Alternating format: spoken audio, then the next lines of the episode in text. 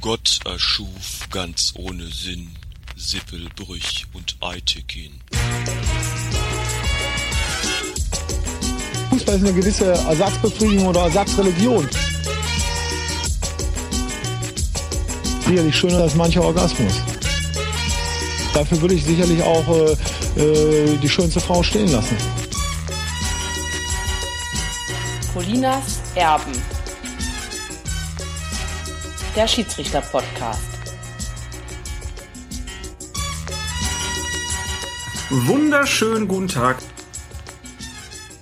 Hier sprechen Colinas Erben. Wir machen einen Schiedsrichter-Podcast. Mein Name ist Klaas Rehse.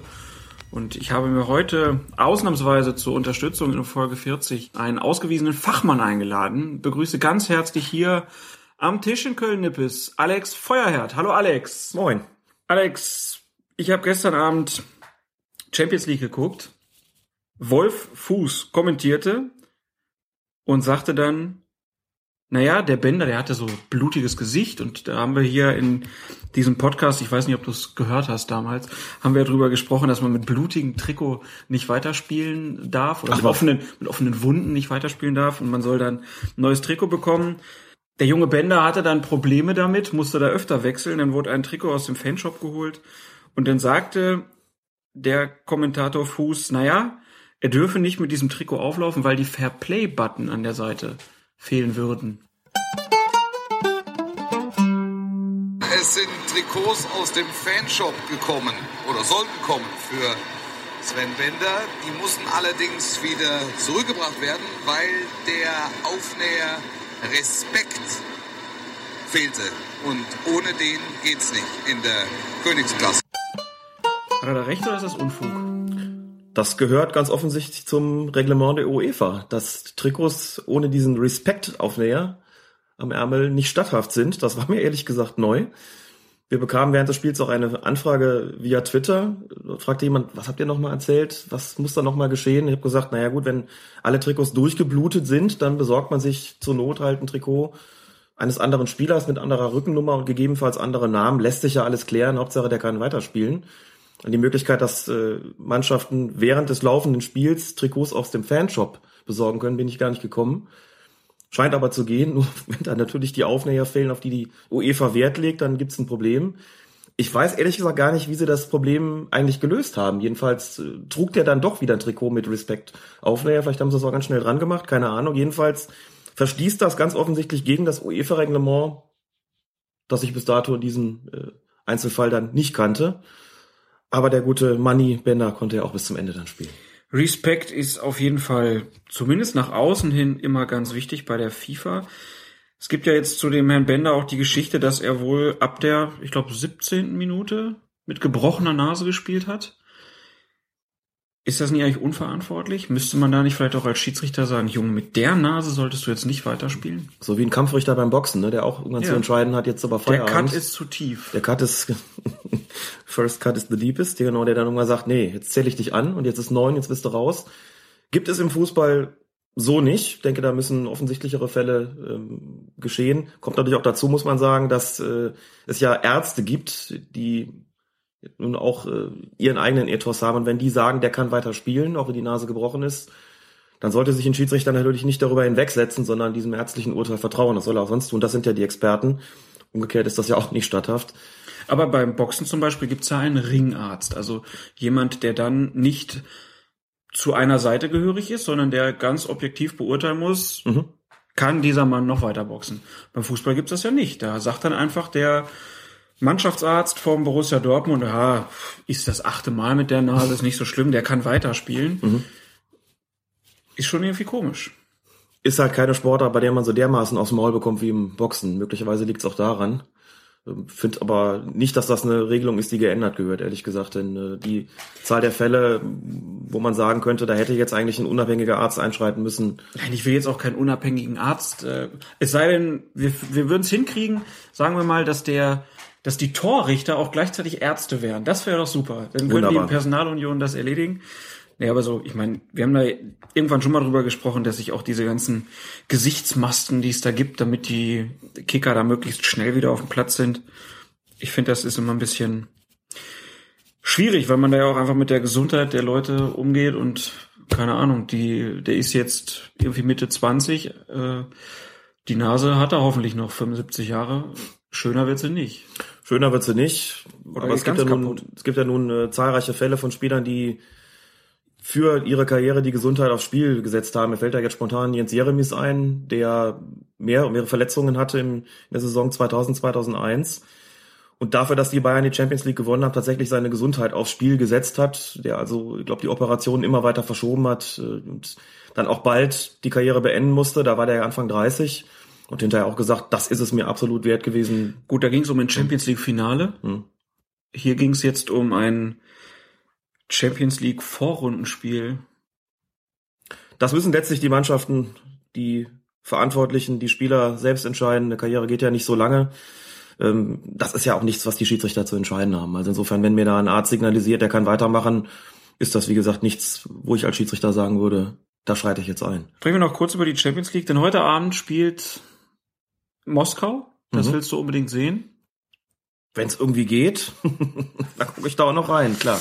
Aber Colinas Erben genießen selbstverständlich Priorität. Ja, heute ist auf jeden Fall ein guter Tag, um Geschichte zu schreiben für den FC Bayern München. Deswegen vielleicht ein bisschen kürzer heute der Podcast. Naja, sie können das zehnte Mal nacheinander gewinnen, dann hätten sie tatsächlich Geschichte geschrieben. Fantastisch. Eine weitere Statistik für Pep und seine Jungs. Ähm, ja, dann habe ich letzte Woche, letzten Montagabend Fernsehen geguckt. WDR Sport Insight. Eine gutes Hintergrundmagazin im WDR. Und da gab es einen Beitrag über Söhne berühmter Fußballer, namentlich Jens Rehagel, der Sohn von Otto Rehagel und der Sohn von Ulf Kirsten. Hilf mir was auf, auf die Sprünge. Benjamin. Benjamin, der Benjamin Torwart, Kirsten, Torwart Torwart, von von Dynamo Dynamo Dresden. Genau, die beiden haben ja darüber berichtet, wie das so ist, als äh, Sohn eines berühmten Fußballers dann selber zum Fußballer werden zu wollen. Und Jens Rehagel, der sagte dann Folgendes. Ich habe ja selbst als Spieler auch äh, gespielt und äh, wie es immer so vorkommt, als Spieler bekommt man auch mal eines Tages eine rote Karte und dann wird man dann eben auch vom Schiedsrichter mit den Worten in die Kabine geschickt, schönen Gruß noch an ihren Vater. Äh, und das sind so Dinge, die, äh, über die man heute natürlich schmunzelt, aber in dem Moment äh, natürlich nicht begeistert ist. Jens Rehagel, heute Leiter der Jugendabteilung von Hannover 96, erinnert sich hier also an eine Szene in einem Fußballspiel, wo er vom Schiedsrichter mit einem Verweis auf den Vater vom Feld geschickt wurde. Und jetzt ratet mal, wer dieser Schiedsrichter war. Ich bekenne mich schuldig. Ich war's. Also Alex, wie kann man denn sowas machen? Es ist zehneinhalb Jahre her, dieses Spiel, und ich erinnere mich daran, als ob es gestern gewesen wäre. Wer hat denn gespielt? Es war ein Mittelrhein-Pokalspiel zwischen Fortuna Köln und Viktoria Köln in der Saison 2002-2003. Und der junge Rehagel spielte für? Die junge Reagel spielte für Viktoria Köln, damals schon einige Jahre. Das muss ich dazu sagen. Ich hatte dieses Spiel in der besagten Saison gleich zweimal. Zum einen in der Vorrunde in der Oberliga. Beide Mannschaften spielten damals in der Oberliga Nordrhein. Da hatte ich das Spiel bei Viktoria Köln gegen, gegen Fortuna Köln. Damals das erste Spiel der beiden Mannschaften gegeneinander in der Meisterschaft seit gemeinsamen Zweitliga-Zeiten mit, ich glaube, 3000 Zuschauern da im Sportpark Höhenberg. Mein zweites Oberligaspiel damals hat mich gewundert, dass ich äh, so früh so einen Knaller kriege. Hat aber irre Spaß gemacht, war ein sehr intensives Spiel. Und in der Rückrunde kam es erneut zu dieser Begegnung auf Pokalebene. Und das Spiel habe ich auch bekommen. Dann eben, wie gesagt, bei Fortuna Köln. Es ist ordentlich hoch hergegangen. Es ging in die Verlängerung. Ich glaube, Fortuna Köln hat das 1 zu 0 gewonnen. Kurz vor Schluss. Und es war ziemlich viel los, war ziemlich angespannte Atmosphäre auf dem Platz. Und irgendwie standen meine Spiele mit Jens Rehagel selten unter einem guten Stern. Ich habe ihn davor schon ein paar Mal als Assistent gehabt in der Oberliga, hatte dann im besagten Oberligaspiel in der Hinrunde ihn mit einer gelben Karte verwarnt. Das weiß ich auch noch, wegen eines Handspiels im Strafraum. Es gab auch einen Strafstoß. Dann gegen Viktoria Köln, der verwandelt wurde zum, ich glaube, 1 zu 0 oder 2 zu 0. Das weiß ich jetzt nicht mehr so genau. Ähm, dagegen hat er auch schon vernehmlich reklamiert und in diesem Pokalspiel haben sich unsere Wege dann erneut gekreuzt und auch auf dem Feld mehrmals gekreuzt. Er hatte schon eine gelbe Karte bekommen wegen eines Foulspiels. Und ich hatte so ein bisschen den Eindruck während des Spiels, er hat das Gefühl, er könne sich vielleicht ein bisschen mehr rausnehmen wegen seines prominenten Namens. Wie gesagt, ein Eindruck, ich kann sowas ja nicht beweisen. In der Hektik des Spiels sieht man die Dinge möglicherweise noch mal ein bisschen schärfer, als sie es tatsächlich sind. Das war jedenfalls mein Eindruck, mein Gefühl in der ganzen Sache. Und Jens Rehagel, das ist ja auch aus seinem Zitat hervorgegangen und geht ja auch aus diesem Sport in Zeitbericht hervor, ist eigentlich eher davon ausgegangen, dass andere aufgrund seines prominenten Nachnamens, aufgrund seines prominenten Vaters, so ein bisschen ihr Mütchen an ihm kühlen wollten. So, also prallten im Grunde zwei sehr unterschiedliche Sichtweisen aufeinander und das Ganze kulminierte dann in einer Situation in der zweiten Halbzeit, wo ich ihn, glaube aufgrund eines Foulspiels mit Gelb-Rot des Feldes verweisen musste. Diese gelb-rote Karte hat er nicht akzeptiert, hat äh, lautstark dagegen protestiert, immer weitergemacht. Ich habe ihn dann erst auch ganz normal ermahnt, habe gesagt, verlassen Sie bitte den Platz, auch wirklich mit Sie und einem höflichen Ton. Und er machte immer weiter und immer weiter und es gab auch ziemlich Aufregung auf dem Platz. Und dann habe ich irgendwann zu ihm gesagt, hören Sie zu, wenn Sie diskutieren wollen, dann tun Sie das mit Ihrem Vater, der ist kompetent in solchen Dingen und jetzt gehen Sie bitte. Und das hat ihn erst recht auf die Palme gebracht. Wir müssen überhaupt nicht darüber reden, dass das falsch gewesen ist, die völlig falsche Strategie gewesen ist in diesem Moment. Er ging einen Schritt auf mich zu, sagte dann, du ziehst meine Familie hier nicht mit rein. Und in dem Moment war mir auch klar, das hättest du mal besser bleiben lassen. Der Spruch war nicht besonders schlimm. Es war auch nicht so, wie er gesagt hatte, schönen Gruß an ihren Vater, so nach dem Motto, haha, jetzt habe ich mein Mütchen an dir gekühlt, ne, Sohn von. Sondern dieser Spruch resultierte letztlich daraus, dass ich dachte, du glaubst wohl, dir besonders was rausnehmen zu können, weil der Rehagel heißt. Wie gesagt, möglicherweise ein falscher Eindruck, zumindest einen, den er äh, sicherlich so nicht bestätigen würde. Es ging dann ein bisschen heftiger zu auf dem Platz, kamen andere Spieler dazu, die das auch gehört hatten oder gehört haben wollten. Gab natürlich einen Tumult, äh, mit anderen Worten, da hatte ich schon genau das erreicht, was ich eigentlich vermeiden wollte. Auch das äh, war dann schon ein Beleg dafür, dass das vollkommen verkehrt gewesen ist. Natürlich ging er irgendwann vom Platz es gab aber hinterher riesen Aufregung. Das Ganze landete in der lokalen Presse, im Kölner Stadtanzeiger und im Express. Ah, schöne Situation. Schöne Situation. Ist mir das erste und auch das einzige Mal in meiner Schiedsrichterlaufbahn passiert, dass äh, ich wirklich mit einer sehr unangenehmen Sache in der Presse gelandet bin. Also gab auch andere unangenehme Berichte natürlich, wenn man mal lesen muss, dass man keine gute Leistung geboten hat. Aber hier lautete die Überschrift im Express in Anführungszeichen in dicken Lettern, geh doch zu deinem Scheißvater. Das habe ich nicht gesagt. Das hat aber Jens Rehagel und der damalige Spielertrainer Matthias Höhnerbach, die beiden haben das gegenüber der Presse so verkauft und wie es dann halt immer ist. Ich habe mich keiner gefragt, ob das Zitat wirklich so gefallen ist. Es stand aber so drin. Ich soll zu Jens Rehagel gesagt haben, geh doch zu deinem Scheißvater auch noch. Also das Wörtchen war auch noch dabei. Eine Version, die er zum einen ja jetzt schon gar nicht mehr vertritt, zehnhalb Jahre später, und zum anderen, die er dann auch in der Sportgerichtsverhandlung, die dann folgte, auch nicht mehr vertreten hat. Die fand wenige Wochen nach dem Spiel statt. Jens Rehagel ist äh, sechs Wochen gesperrt worden. Er hat zwar nur Gelbrot bekommen, aber aufgrund seiner der Aktion nach dem Platzverweis, hat mich da noch angefasst, wenn auch nicht, äh, nicht besonders schlimm oder nicht besonders heftig, hat er noch eine Sperre oben drauf bekommen, auch wegen der verbalen Geschichten. Und ich habe aber auch vor dem Sportgericht einen Rüffel bekommen vom Sportrichter, der gesagt hat, Sie mögen vielleicht nicht, geh doch zu deinem Scheißvater gesagt haben, aber die Variante, die Sie uns hier präsentiert haben, nämlich wenn Sie diskutieren wollen, dann tun Sie das mit Ihrem Vater. Der ist in solchen Sachen kompetent, gehört sich auf dem Sportplatz auch nicht. Nehmen Sie das bitte zur Kenntnis. Ich bin da nur Zeuge gewesen, kein Beschuldigter. Insofern drohte mir da nichts. Aber es ist natürlich vollkommen klar, dass äh, das so nicht in Ordnung gewesen ist. War damals Anfang 30 und in dem Spiel auch ziemlich aufgeregt und habe mich da, auch wenn es nicht beleidigend gewesen ist, ganz sicherlich im Ton vergriffen.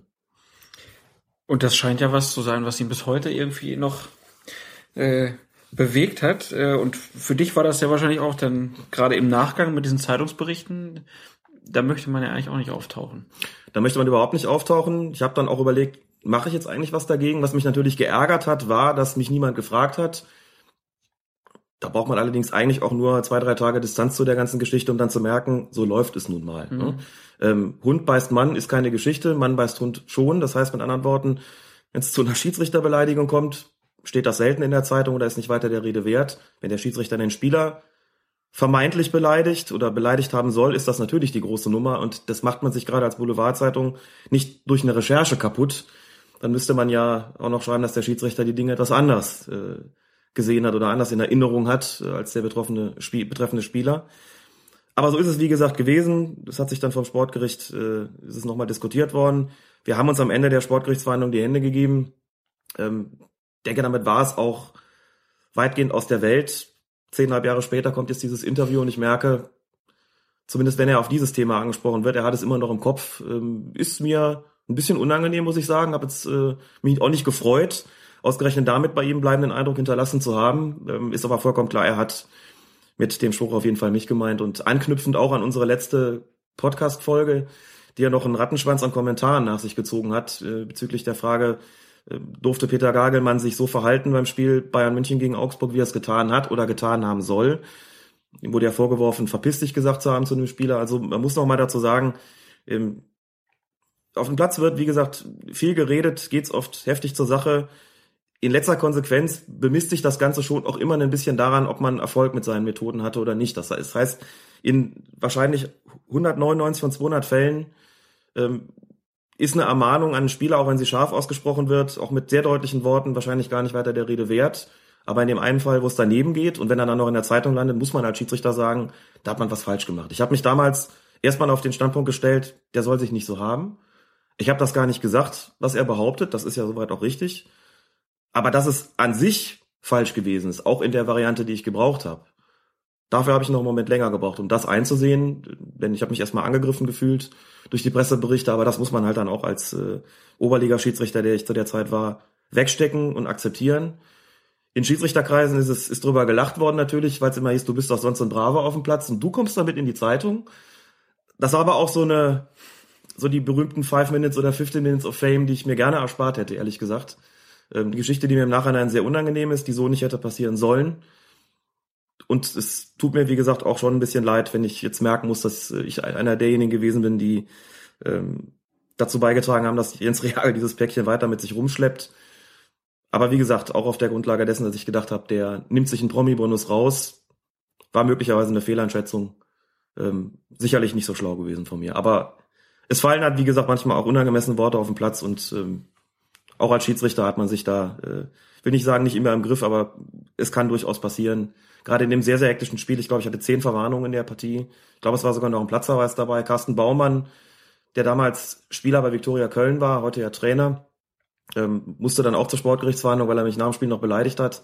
Alle, alles insgesamt ziemlich unschön, ganz im Gegensatz zu dem, zum Oberligaspiel in der Hinrunde, das ich in sehr schöner Erinnerung habe, ist dieses Pokalspiel eins, das ich ehrlich gesagt lieber verdrängen würde. Aber aufgrund der vielfältigen Ereignisse im Spiel und danach ist es mir dann äh, doch noch lange Zeit präsent geblieben und die Zeitungsausschnitte habe ich auch tatsächlich bis heute aufbewahrt. Ja, und trotzdem, obwohl du jetzt die, diese, diese Geschichte ja im Hinterkopf hast, hast du ja letzte Woche gesagt, oder letzte äh, Folge gesagt, sowas wie verpiss dich, das kann es auf dem Platz schon mal geben. Mhm. Und du hast die Diskussion im Blog auch angesprochen, die war relativ kontrovers. Es gab da zwei, ich würde jetzt einfach mal kurz von Lagern sprechen, die sich relativ unversöhnlich da gegenüberstehen. Die einen, die sagen sowas wie verpiss dich als Aussage funktioniert einfach nicht, sollte man einfach nicht machen. Auf der anderen Seite Leute, die sagen, ne, in bestimmten Situationen braucht man sowas. Mhm. Würdest du, wenn jetzt einer zu dir sagt, also verpiss dich, sollte man als Schiedsrichter auf dem Platz niemals sagen, würdest du dann sagen, ja, äh, hast du recht? Oder würdest du sagen, naja, ist wie mit dem Kommunismus, schöne Idee, aber funktioniert nicht? Oh, was ein großer Vergleich. Vielleicht noch mal zwei Sachen dazu, auch in der Unterscheidung zu dem, zu dem Realfall. So, zum einen nochmal, es gibt sehr, sehr unterschiedliche Spielertypen, Spielercharaktere auf dem Platz, die eine sehr unterschiedliche Ansprache benötigen. Ähm, mein persönlicher Erfahrungsbereich bezieht sich natürlich ganz überwiegend ähm, auf die Amateure und da ist es tatsächlich so, es gibt Spieler, denen kannst du mit einer bürokratisch gestochenen Sprache einfach nicht kommen.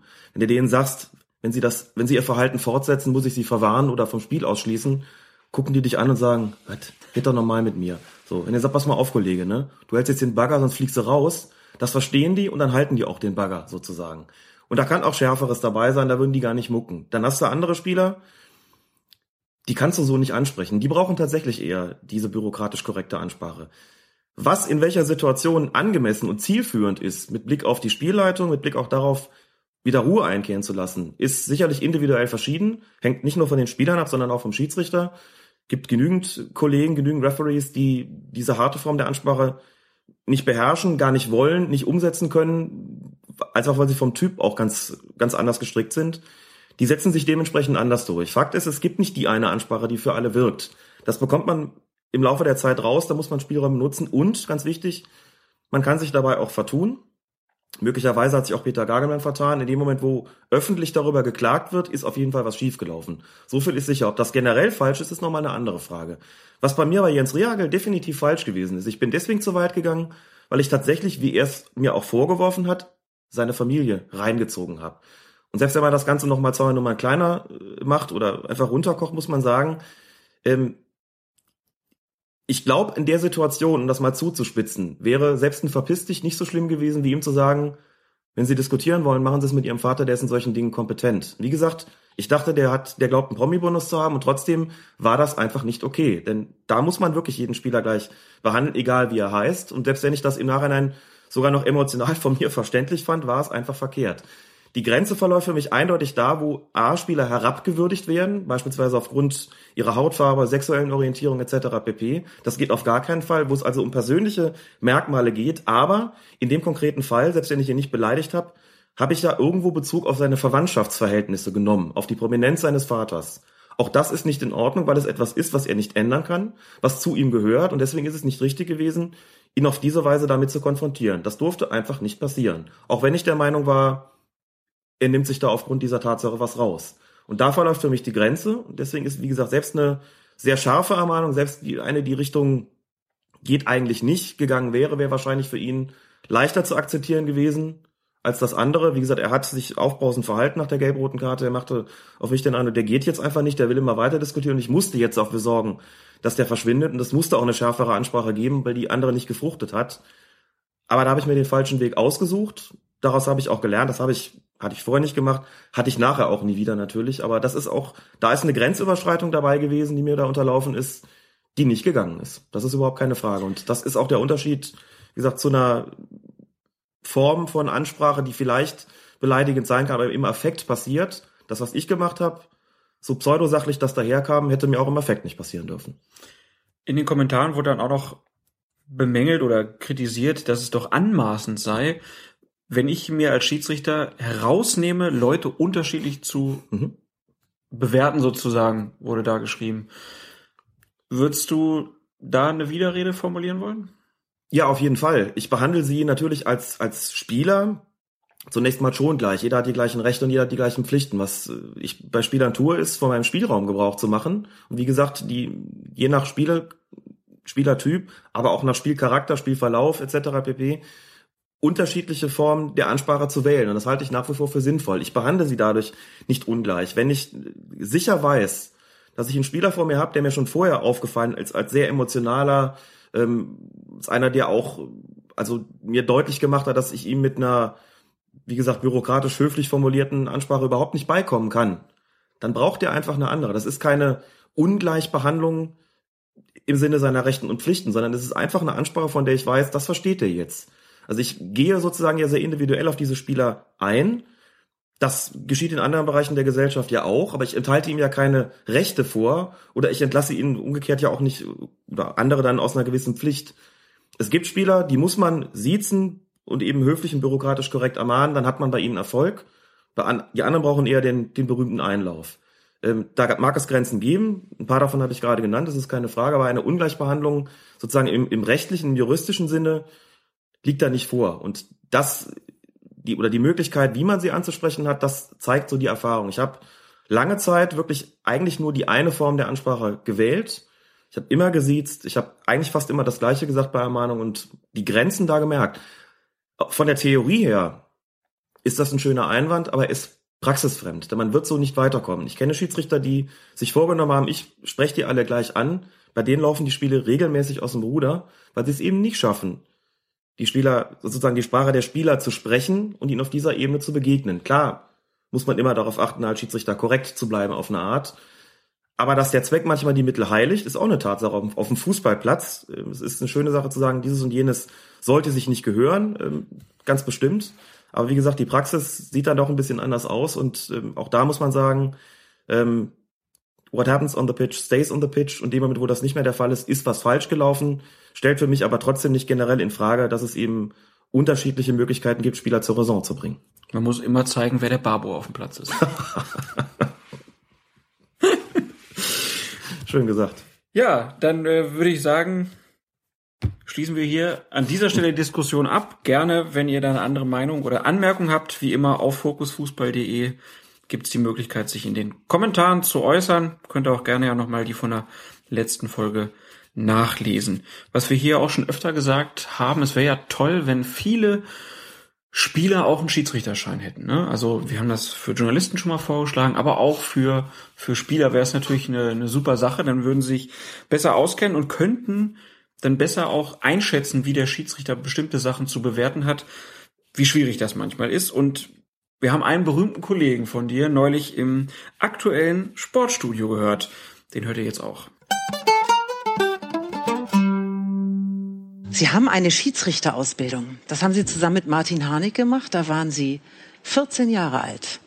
Würde das heute, dürften Sie heute noch pfeifen? Nee, heute nicht mehr. Ich glaube, man muss ähm, eine gewisse Anzahl an Spielen pro Jahr abliefern als Schiedsrichter.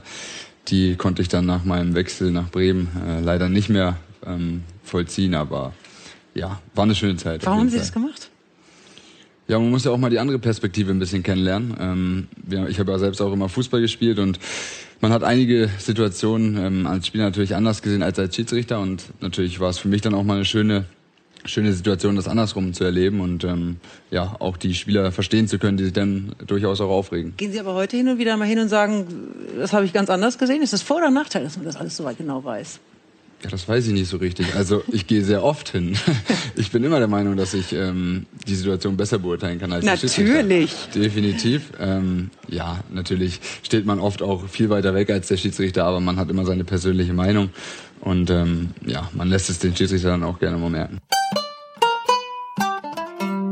Das war Max Kruse, Fußball-Nationalspieler, Spieler von Borussia Mönchengladbach aktuell und ja, so mit 14 Jahren Schiedsrichter, ein Lehrgang zusammen mit seinem äh, Kollegen Harnik, heute bei Stuttgart. Gute Geschichte irgendwie. Sehr gute Geschichte. Hab mich gefreut, das zu hören. Er ist ja auch sehr äh, humorvoll damit umgegangen. Muss dazu sagen, dass ich das in meinem Beritt sozusagen auch häufig erlebe, dass sich eben Spieler zum Schiedsrichter ausbilden lassen. Wir hatten am vergangenen Wochenende hier in Köln einen sogenannten Schiedsrichter-Anwärterlehrgang, also einen Lehrgang, auf dem, dem Leute teilnehmen, die Schiedsrichter werden wollen. Hier in Köln ist es so und wahrscheinlich in vielen anderen Orten in Deutschland auch, dass die überwiegende Zahl der Teilnehmer unter 18 Jahre sind, also sogenannte Jungschiedsrichter dann werden. Das ist ein Begriff für Schiedsrichter unter 18 Jahre. Ähm, ich glaube, wir hatten 50 Teilnehmer und 46 davon waren U18. In aller Regel spielen die selbst Fußball.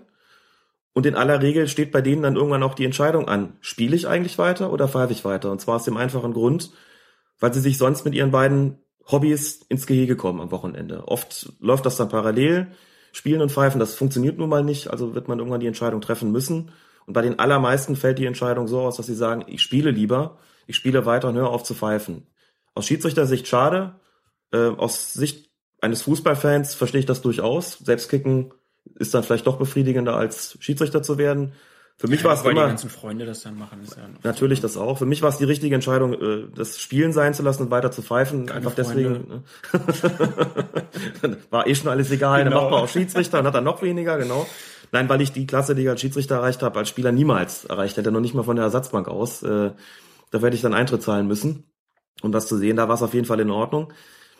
Aber so ist das nun mal und man bildet sie dann aus und äh, dann kommt schon mal in ganz seltenen Fällen einer dabei raus, wie der Kruse der sogar Nationalspieler wird, aber nicht vergessen hat, dass er auch mal Schiedsrichter gewesen ist. Und das nimmt man schon mit. Ich fand, das war seinen Äußerungen durchaus auch zu entnehmen.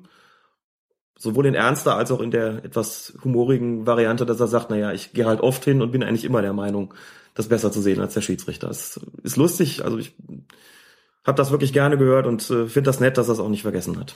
Ganz interessant fand ich auch unter der Woche gab es einen langen Artikel von Gary Neville, äh, ehemaliger englischer Nationalspieler, äh, bei Manchester gespielt lange Jahre und er ist jetzt Co-Kommentator. Mhm. Und er hat einen langen Artikel darüber geschrieben, dass er jetzt als Co-Kommentator, wo er ja dann auch am Mikrofon sehr schnell den Zuschauern sagen muss, hat der Schiedsrichter richtig gelegen, hat er falsch gelegen und er dann auch oft ins Rotieren kommt und da aber halt auch mit seiner Sprache jetzt gelernt hat, naja, man kann da solche Sachen sagen wie, ich warte mal auf die Zeitlupe und dann gucke ich mir das mal an und hat den Respekt vor den Schiedsrichtern jetzt erst so richtig gewonnen. Und hat sich auch so ein bisschen dafür geschämt, was er dann damals so auf dem Platz getrieben hat, weil er halt auch gesagt hat, wir haben halt damit gespielt. Äh, wir haben mit den Schiedsrichtern auf dem Platz gespielt. Wir waren nicht immer ehrlich. Klar. Werden wir auf jeden Fall bei Colinas Erben dann mal verlinken, den Artikel. Ähm, war ganz interessant, dass so aus diesem, aus diesem Perspektivwechsel dann auch wieder ja eine Form der Empathie und auch ein bisschen schlechtes Gewissen geworden ist. Ja, dann kommen wir zum Bundesliga-Fußball. Da gab's eine Partie. Du warst im Stadion, Borussia Dortmund gegen den FC Bayern München. Schiedsrichter war Manuel Gräfe, hat sogar ein großes Lob bei Elf Freunde bekommen. Mhm. Einen eigenen Artikel nur für Manuel Gräfe. Das gibt's auch selten. Du warst jetzt im Stadion. Wo hattest du deine Tickets? Bayern-Block, Bayern-Kurve. Gut, also war, war relativ weit oben dann, da unterm Dach, die, die Nein, wir waren, unten? ich war relativ weit unten im Stehplatzbereich, wie gesagt, hatte aber natürlich eine dementsprechende Position von hinter dem Tor. Da erkennt man von der Position das natürlich nicht immer alles so hundertprozentig korrekt, wie wenn man jetzt Haupttribüne, Mitte und Höhe genau. Mittellinie sitzt, ganz klar. Das wäre jetzt mal eine Frage gewesen. Was hattest du denn vor Ort erstmal? Also, als das Spiel jetzt vorbei war, was hattest du denn für einen Eindruck? Was hat der Gräfe da so für ein Spiel hingelegt. Also gerade diese eine Szene, die da kurz vor der Halbzeit dann da zu den vielen Verwarnungen geführt hat. Das ist ganz lustig. Also es gab ein paar Szenen, die mir im Stadion schon aufgefallen sind, zu denen ich mir dann im Stadion auch eine Meinung gebildet hatte und ganz bewusst dann nochmal mir die entsprechenden Szenen im Nachhinein angeschaut habe, um zu überprüfen, wie habe ich eigentlich gelegen. Und insbesondere die Szene kurz vor der Pause, wo er mit dreimal Gelb rausgeht. Erst eine wegen Fouls gegen Rafinha und dann zwei gegen Großkreuz und Mandzukic, die da aneinander geraten waren, vor denen ich im Stadion gedacht habe, drei gelbe Karten auf einmal, kurz vor der Pause. Eigentlich war doch gar nicht so viel los in dem Spiel. Musste Spiel, das wirklich sein? Spieltaktisch eine Katastrophe. Spieltaktisch habe ich da gedacht, ne, nicht eine Katastrophe, aber habe gedacht, hm, ich glaube, so schlimm war das gar nicht. Aber muss man dazu sagen, ich hatte eine Position, was mag es gewesen sein, 80 bis 100 Meter vom Geschehen entfernt, habe in dem Tohu Wabo auch gar nicht so genau wahrgenommen vielleicht was haben denn Mandzukic und Großkreuz da gemacht? Man steht, wie gesagt, dann relativ weit weg und äh, achtet auf alles Mögliche und vielleicht nicht äh, darauf, was die beiden sich da irgendwie gerade tun. Da kommt zweimal Gelb und ich denke mir so, hm, einerseits beide akzeptieren es, das war zu sehen, aber andererseits äh, habe ich mich mit äh, André Zechbauer, dem Blogger von Fernglas FCB, mit dem ich zusammen im Stadion gewesen bin, darüber unterhalten. Wir haben eigentlich beide gesagt, hm, ein bisschen unglücklich, oder? Und habe im Nachhinein dann gesehen, wir werden gleich noch drauf kommen, das war mehr als in Ordnung, äh, das für die beiden, den beiden gelb gezeigt zu haben. In zwei anderen Situationen, wo es einmal gelb gab und einmal kein gelb gab, habe ich im Stadion schon eine Meinung mir gebildet, wo ich auch nach Ansicht der Fernsehbilder sagen muss, bei der bleibe ich und das war eine andere, die als die die Gräfe hatte. Das sind aber Einzelsituationen. Insgesamt fand ich aber auch schon im Stadion, dass er das vorzüglich gemacht hat. Diesem schwierigen Spiel, und das ist es immer, wenn Dortmund gegen Bayern spielt, das ist nie leicht für einen Schiedsrichter in diesem schwierigen Spiel eine glänzende Figur gemacht mit seiner sparsamen, aber effektiven Körpersprache, seiner Präsenz, seiner Linie, die er gezeigt hat. Für meinen Geschmack wirklich super gemacht, einfach zu gucken, wie spielen die? Wollen die sich in erster Linie auf die Socken gehen? Muss ich kleinlicher pfeifen? Nein, also lasse ich eher laufen, pfeife ich eher großzügig. Für mich die vollkommen richtige Entscheidung, die das Spiel im Fluss gehalten hat, die dazu beigetragen hat, dass es ein sehr ansehnliches Spiel gewesen ist. Top-Leistung, Kickernote 1, meiner Ansicht nach zu Recht. Und bis auf wenige Ausnahmen, die ich, wie gesagt, im Stadion subjektiv so gesehen habe, fand ich da schon, dass es einfach eine glänzende Schiedsrichterleistung gewesen ist. Also fährt er jetzt zur WM. Du könntest Gräfer problemlos zur WM schicken, überhaupt keine Frage. Du könntest ist das hier mit den Torhütern, ne? Wir haben, wir haben so viele gute Schiedsrichter. Ja, das ist natürlich das, was dem, dem deutschen Fußball seit Jahren nachgesagt wird, eben die guten Torhüter zu haben. Aber auch bei den Schiedsrichtern ist es so, dass sie hoch im Kurs stehen. Und aus meiner Sicht ist es tatsächlich so, ob du Kircher zur WM schickst, jetzt mal unabhängig davon, dass letzterer jetzt schon nicht mehr auf der FIFA-Liste ist, wegen aus Altersgründen, ob du den Kircher, den Stark, den Brüch, den Gräfer dahin schickst, Meier, die können das alle. Es kann halt normalerweise nur einer sein. Da hat der DFB die Auswahl und natürlich würde das Gräfe bei einer WM auch, auch gut machen. Der ist ja auch, äh, pfeift ja auch in den äh, die Topspiele in der Champions League und meiner Ansicht nach auch vollkommen zurecht, denn äh, ich sehe ihn gerne pfeifen. Und er hat es am Samstag auch wieder super gemacht. War genau der richtige Mann. Knut Kircher, vierter Offizieller. Natürlich auch einer, der das inzwischen nur noch selten macht, weil er selten gebraucht wird. Aber auch da hat der DFB natürlich nichts dem Zufall überlassen und gesagt, den stellen wir jetzt dahin. Und äh, wenn Kircher an der Linie steht, Guardiola und Klopp, da geht keiner dran. Das ist vollkommen klar, dass von den Bänken aus da nichts, dass es da nicht brennen wird. Da ist Kircher vor und äh, hat man auch gemerkt, da ist ja auch, es ist auch ziemlich ruhig gewesen. Dann gehen wir mal in die einzelnen Szenen. Wir haben uns jetzt, es gab noch ein paar mehr, aber wir haben uns jetzt mal für vier entschieden. 36. Minute, das war die erste gelbe Karte im Spiel. Und die gab's gegen Jerome Boateng nach einem Foul an Robert Lewandowski. Und die Bayern, die haben danach schon ziemlich stark gegen diese Entscheidung ähm, protestiert. Wie war die Akzeptanz im Stadion erstmal im Block? Hat man sich über so eine gelbe Karte aufgeregt? Ja, hat man sich aufgeregt. Gut, das ist jetzt nichts Ungewöhnliches, dass man das natürlich nicht einsieht. Was hast du gerufen? Ich habe gar nichts Du Blinder? Ich werde nicht ausfällig gegenüber dem Schiedsrichter. ich auch nicht mehr, aber das ist ein anderes Thema. Können wir nachher nochmal drüber sprechen. In der Situation war es so, dass äh, sich das Spielgeschehen auf, uns, auf unser Tor sozusagen zuverlagert. Also uns heißt in dem Fall das Tor, hinter dem ich gestanden habe, hinter dem, äh, das war auch das Tor, ähm, auf das die Dortmunder gespielt haben in dieser Halbzeit. Hab die Situation verfolgt, hab gesehen, beide halten so ein bisschen, Lewandowski und Boateng. Boateng schon etwas mehr, das ist vollkommen richtig. Und irgendwann ist klar, jetzt kann man es nicht mehr laufen lassen, jetzt ist Boateng in Ballbesitz und Gräfe entscheidet sich also zu pfeifen. Im Stadion hätte ich gesagt, ich glaube, ich jetzt, man kann es laufen lassen. Da halten irgendwie beide und auch aus taktischer Sicht ist das jetzt nichts, wo man unbedingt pfeifen müsste. Korrigiere ich auf jeden Fall, denn man hat dann in den, an der Fernsehbilder gesehen und auch Gräfe stand wie das ganze Spiel über sehr, sehr gut. Da hat Boateng schon mehr gemacht. Also kann man sagen, das Foul Das war Foul, richtig, aber ja. der Einstieg in die persönlichen Genau. Strafen an dieser Stelle, war der dann korrekt? Oder Fand ich im? Stadion unglücklich und finde ich im Nachhinein immer noch unglücklich, auch wenn man insgesamt ja sagen muss, das hat sich nicht negativ ausgewirkt. Man sagt eigentlich aus schiedsrichtertaktischer Sicht immer, der Einstieg in die persönlichen Strafen muss eigentlich praktisch knallen. Also das muss eine Aktion sein, wo jeder sagt, ja klar, dafür kannst du nur Geld geben, Gelb geben. schöner, schöner Versprecher. Dafür kannst du nur Gelb geben da ist jetzt keine Ermahnung mehr angesagt. Das sollte was Deutliches sein. Hier ist ein Klammern gepfiffen worden, ein Halten gepfiffen worden. Das hat Gräfe auch mit seinen Armen angedeutet. Äh, Du hast ihn da festgehalten. Das ist äh, ähm, spieltechnisch gesehen sicherlich richtig, aber das war für mich keine so klare Sache, dass ich äh, dafür eine gelbe Karte hätte haben wollen.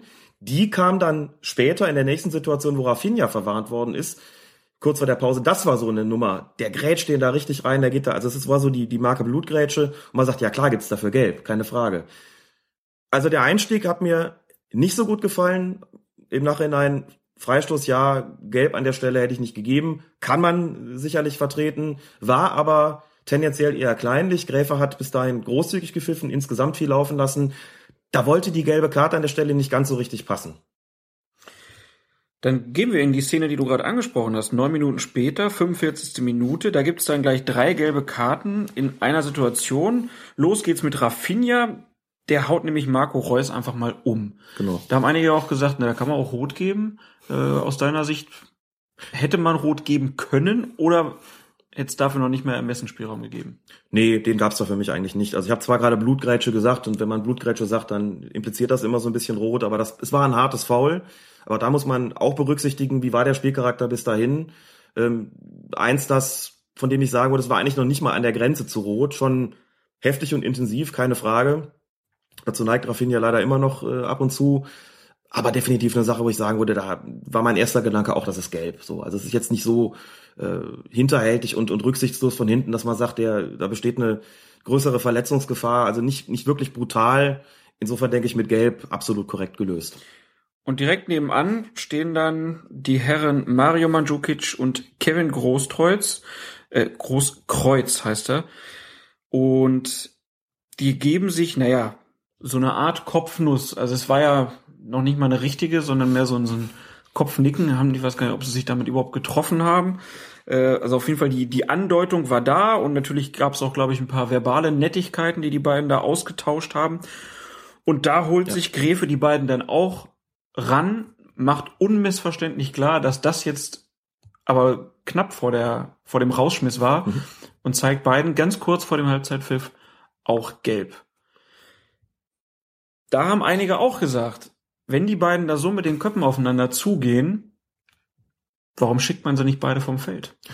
Wäre eine viel zu harte Entscheidung gewesen, finde ich ehrlich gesagt. äh, Also dafür brauche ich noch nicht mal großen Spielraum, um zu sagen, das war noch keine Tätlichkeit, das war eine Unsportlichkeit. Also die gehen verbal aufeinander los. Bei der Geschichte, dass äh, Großkreuz, glaube ich, der Meinung war, dass Mandzukic da aufgrund der Berührung von Großkreuz in der Situation vorher zu leicht gefallen ist und dazu sehr schauspielert, wird ihm ein paar Nettigkeiten ins Ohr geflüstert haben. Mandzukic steht dann auf, also drückt seine Stirn an die Stirn von Großkreuz, drückt ihn sozusagen mit der Stirn weg. Großkreuz macht dann das, das Gleiche wie Mandzukic. Dann ist es keine Kopfnuss gewesen, sondern bleiben wir im Bereich einer Unsportlichkeit, von der ich sagen würde, da braucht man nicht viel Spielraum, um zu sagen, das ist eigentlich nur gelb. Aber ist nicht schon der allein der Versuch einer Tätlichkeit, kann der nicht schon zum Rausschmiss führen? Ich habe da persönlich gar nicht einen Versuch einer Tätlichkeit gesehen. Es ist eine angedeutete Kopfnuss gewesen, aber eben keine vollendete. Und angedeutet heißt in dem Fall auch nicht versucht, weil ein Versuch. Oh, das ist aber jetzt eine Konstruktion. Ja, ein Versuch, ein Versuch wäre schon eher sowas wie ich ähm, ich hol aus und treffe ihn irgendwie nicht so. Ne, das ähm, den Kopf so wegzudrücken ist sehe ich nicht als, als, also klar, es ist angedeutet gewesen, aber nicht, nicht ein Versuch in regeltechnischer Sicht, dass ich ihn damit verfehlt habe, so, sondern das ist noch für mich, wie gesagt, eine Unsportlichkeit gewesen. Ähm, das ganze Spiel bis dahin ist auch, wie gesagt, in recht fairen Bahnen verlaufen. Es war intensiv, aber nie wirklich hitzig. Aber es ist vollkommen klar, in so einer Situation muss der Schiedsrichter einfach reagieren. Er muss jetzt da das berühmte Zeichen setzen, kann den beiden das nicht durchgehen lassen. Im Stadion habe ich es, wie gesagt, nicht so mitbekommen, dass ich wirklich eine richtige Entscheidung hätte treffen können. Da war ich noch anderer Ansicht und dann nach Ansicht der Fernsehbilder vollkommen klar. Das ist auf jeden Fall zweimal gelb, aber es, entscheidend ist noch gewesen, wie Gräfe das gemacht hat. Ne? Wie er diese Stresssituation auflöst. Erst geht er zu Rafinha und zeigt ihm gelb. Da war ja schon Theater. Man muss dazu sagen, Rafinha war die eine Baustelle, um die hat er sich gekümmert und sein Assistent, der ganz in der Nähe von Mandzukic und Großkreuz stand, ist auf den Platz gegangen und hat sich um die beiden gekümmert. Auch sehr korrekt und sehr richtig eingegriffen, einfach durch seine Präsenz klargemacht, Jungs, ich habe euch im Blick. Markus Sinn und damit mit Sicherheit schon, oder sagen wir mal so, damit dazu beigetragen, dass die das, was sie möglicherweise vorhatten, gar nicht vollendet haben. Also sie wussten, wenn ich jetzt wirklich hier richtig durchziehe, fliege ich vom Platz. Alle beide, also da war der Assistent, äh, hat da deeskalierend eingegriffen. So, dann ist Rafinha sozusagen verarztet mit Gelb. Und dann geht er hin, bedrängt ein bisschen von den Bayern-Spielern, die er mit, das, ich mag diese Körpersprache von Gräfe sehr gerne, mit kurzen Handbewegungen abblitzen lässt. So, Jungs, es ist klar, dass was jetzt kommt, ist vollkommen klar und wir können uns die Laberei hier auch sparen. Ich weiß, ihr müsst labern. Der guckt da gar nicht großartig hin. Gräfe natürlich mit seinen fast zwei Metern, die er da hat, guckt mal kurz runter. Ich glaube, da stand Lahm stand da, weiß nicht, wer, wer noch, äh, schickt da kurz weg, kümmert sich gar nicht großartig drum und holt dann die beiden Delinquenten mit kurzen, knackigen Handbewegungen zu sich ran, baut sie sich sozusagen vor sich auf, legt sie sich zurecht, gelbe Karte schon oder immer noch in der Hand von Rafinha, kurze Ansprache, so sinngemäß, das war das letzte Mal, das schmeiße ich euch beide raus und zeigt dann gelb. Auch die Ansprache dazu, die nochmal allen klar gemacht hat, den Spielern, den Leuten im Stadion, den Bänken, hier verläuft die Grenze und jetzt haben wir gleich Pause und ihr könnt euch beruhigen. Also ein, ein prächtiges Zeichen gesetzt. Da war auch vollkommen klar, das war, da hat Gräfe im Prinzip einen Big Point gemacht. In Kooperation mit seinem Assistenten, sowas darf ihm nicht entgehen, das war genau die richtige Entscheidung. Auch taktisch gesehen, das war definitiv, waren das Aktionen der beiden, die man mit Geld noch ahnen konnte. Hier zweimal rot zu zeigen, hätte das Spiel, also hätte den Spielraum, sagen wir mal, dahingehend überreizt, dass es eine konträre Auswirkung gehabt hätte. Wenn hier zweimal rot gekommen wäre, wäre das Spiel in der zweiten Halbzeit vollkommen vergiftet gewesen. Die Aktion an sich war mit Gelb völlig legitim geahndet, hat die Gemüter runtergekocht. Kurz danach war Pause alle wussten, mit dem Schiedsrichter ist nicht zu spaßen. Wir sollten uns jetzt besser wieder aufs Fußballspielen konzentrieren. Und auch diese, diese Lächerlichkeit, die in der Aktion von Mandzukic und Großkreuz gesteckt hat.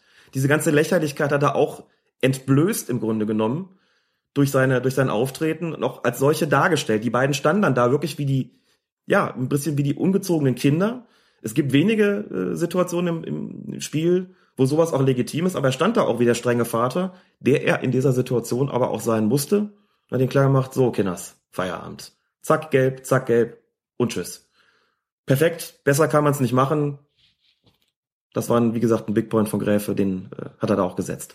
Dann gab es die Halbzeit und in der 54. Minute gab es dann ja eine Art Revanche-Foul. Da hat nämlich Marco Reus dann mal Rafinha niedergegrätscht, hat dann aber keine gelbe Karte bekommen. Fehlentscheidung? Hab mich im Stadion gewundert. Das war die zweite Situation, wo ich gedacht habe, hm, da muss doch jetzt was kommen. Das sah schon nach Abräumen aus und wie es halt immer ist, man sieht sich nicht nur im Leben zweimal, sondern schon im Spiel zweimal. Erst hat ja Rafinha Reus abgegrätscht und dann kommt irgendwann das Revanche-Ding. Das war kein brutales Foul, keine Frage. Es war auch in der, von der Intensität her nicht ganz so heftig wie das Foul von Rafinha. Aber wenn man jetzt das Vergleich mit der gelben Karte, die Boateng bekommen hat, muss ich sagen, ich glaube, dafür hätte ich auch gerne gelb gehabt und auch nur Ansicht der Fernsehbilder. Das war in der Sichtweite des Assistenten auch noch vor der Trainerbank von Bayern. Das ist so eine Aktion, wo man sagt, im Grunde sind die Voraussetzungen taktischer Art jetzt geschaffen, um zu sagen, der kriegt jetzt auch gelb. Ich nehme das mal vorweg. Er hat sie nicht, er hat sie ja nicht gezeigt. Und dass trotzdem keinerlei Ärger aufgekommen ist. Wir werden gleich noch eine andere Situation haben, wo sich die Dortmunder beschweren, zeigt die unermessliche Akzeptanz, die Gräfe gehabt hat. Die Bayern haben kurz protestiert, aber im Grunde genommen hat sich das nicht ausgewirkt. Also ich hätte hier situativ gerne gelb gehabt, aber es ist keine Aktion gewesen, die sich negativ aufs Spiel ausgewirkt hat. Deswegen insgesamt würde ich überhaupt nicht dazu neigen, Gräfe da wegen der zwei Situationen, die ich da jetzt anders gesehen habe, irgendeine Art von, von Vorhaltung zu sagen, gibt doch nicht, dass er da gelb, gelb zeigt und da kein Gelb zeigt, sondern das war so gut, wie er das insgesamt gemacht hat, deswegen schwamm drüber, über die ganzen Aktionen, aber situativ war das sicherlich gelb, dass er sie nicht gezeigt hat und trotzdem da keinerlei Stress bekommen hat, zeigt, wie gesagt, wie, unfassbar gut akzeptiert er von, von allen Seiten gewesen ist, in dem Fall eben auch von Bayern. Du hast es gerade schon angesprochen, es gab dann kurz vor Schluss, 85. Minute, nämlich diesen einen Zweikampf an der Seitenlinie und das ist so einer dieser Zweikämpfe, über den würden wir nie reden, wenn nicht kurz danach ja. das 2-0 für die Bayern gefallen wäre. Es war ein Zweikampf zwischen Dante und Reus und die Dortmunder, die haben dann Foul von Dante reklamiert, Gref hat aber weiterspielen lassen. Wir gehen jetzt einfach mal in diese eine Situation, bewerten mal diesen Zweikampf aus deiner Sicht. Hätte Gräfe da besser daran getan, zu pfeifen? Finde ich nicht. Es war eine Kann-Entscheidung, keine Muss-Entscheidung. Sicher auf der Grenze. Dante drückt da ein bisschen. Ähm, das ist eine Aktion, da braucht sich dann auch nicht zu beschweren, wenn gepfiffen wird. Aber diese Entscheidung muss man tatsächlich im Kontext der gesamten Spielleitung sehen. Gräfe war insgesamt recht großzügig, hat gesagt, ich habe hier zwei Mannschaften, die beide Fußball spielen können, die mit viel Einsatz zu Werk gehen, aber überwiegend fair bleiben, bis auf ganz wenige Ausnahmen. Das Spiel ist auch nicht vergiftet. Ich muss hier nicht kleinlich pfeifen. Und Greifer hat auch vorher schon vieles durchgehen lassen.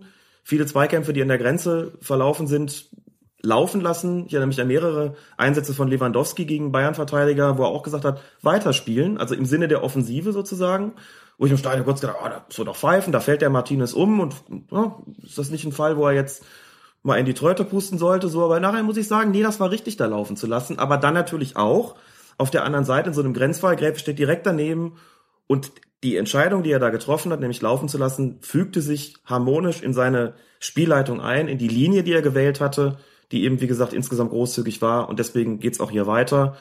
Dass es dann zu einem Konter kommt, der zum 2 zu 0 abgeschlossen wird, ähm, spielt natürlich dann letztlich äh, keine Rolle mehr. Das war dann halt die Folge davon. Aber auch da, die Dortmunder haben im Prinzip kaum protestiert. Reus ganz kurz mal die Arme gehoben, ist das kein Foul oder was? Ging aber weiter und auch nach dem Tor, da gab es keine Dortmunder, die den bestürmt haben, von wegen Schiri. War das nichts auf der anderen Seite? Das haben die akzeptiert, genau wie die Bayern vorher, dass, äh, dass Reus da nicht verwarnt worden ist. Also auch da, wie gesagt, Akzeptanz für seine Spielleitung, korrekte, vertretbare Entscheidung da laufen zu lassen. Babo Gräfer hatte das Spiel also im Griff in Dortmund und wir wechseln die Partie, wechseln in den Keller. Ein fürchterliches Fußballspiel. Eintracht Braunschweig gegen SC Freiburg und der arme Schiedsrichter, der das leiten musste, war Wolfgang Stark. Und der hat dann in der 53. Minute Thorsten Lieberknecht auf die Tribüne geschickt. Äh, Grund dafür war lautstarkes Protestieren, ähm, weil Lieberknecht der Ansicht war, dass der Ball in der Szene, aus der dann das 1 zu 0 für Freiburg resultierte, im Seitenaus gewesen war. Wir hören mal kurz rein, wie sich Lieberknecht nach dem Spiel auf der Pressekonferenz geäußert hat.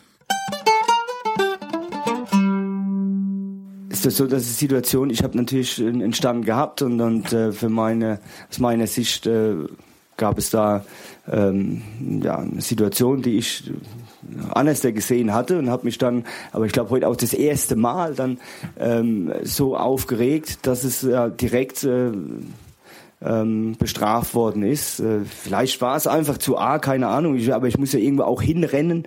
Äh, aber ich habe keinen beleidigt. Aber das Gefühl heute hat mir schon vermittelt, dass es, äh, dass man einfach darauf gewartet hatte, bis irgendwas bei dem Liebeck nicht durchdreht, dass man gleich hochschmeißen kann.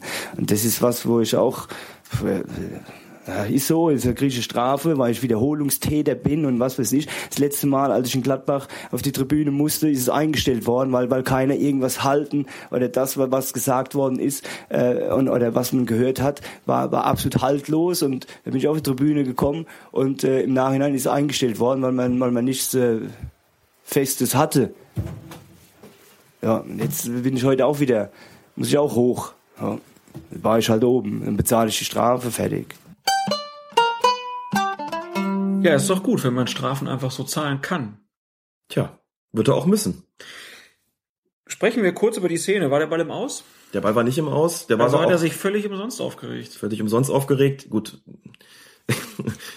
ob, also es mag ja seine subjektive Sichtweise gewesen sein und ob der Ball nur im Aus war oder nicht, wird äh, ihm dann in der Situation egal gewesen sein, wenn er es anders gesehen hat.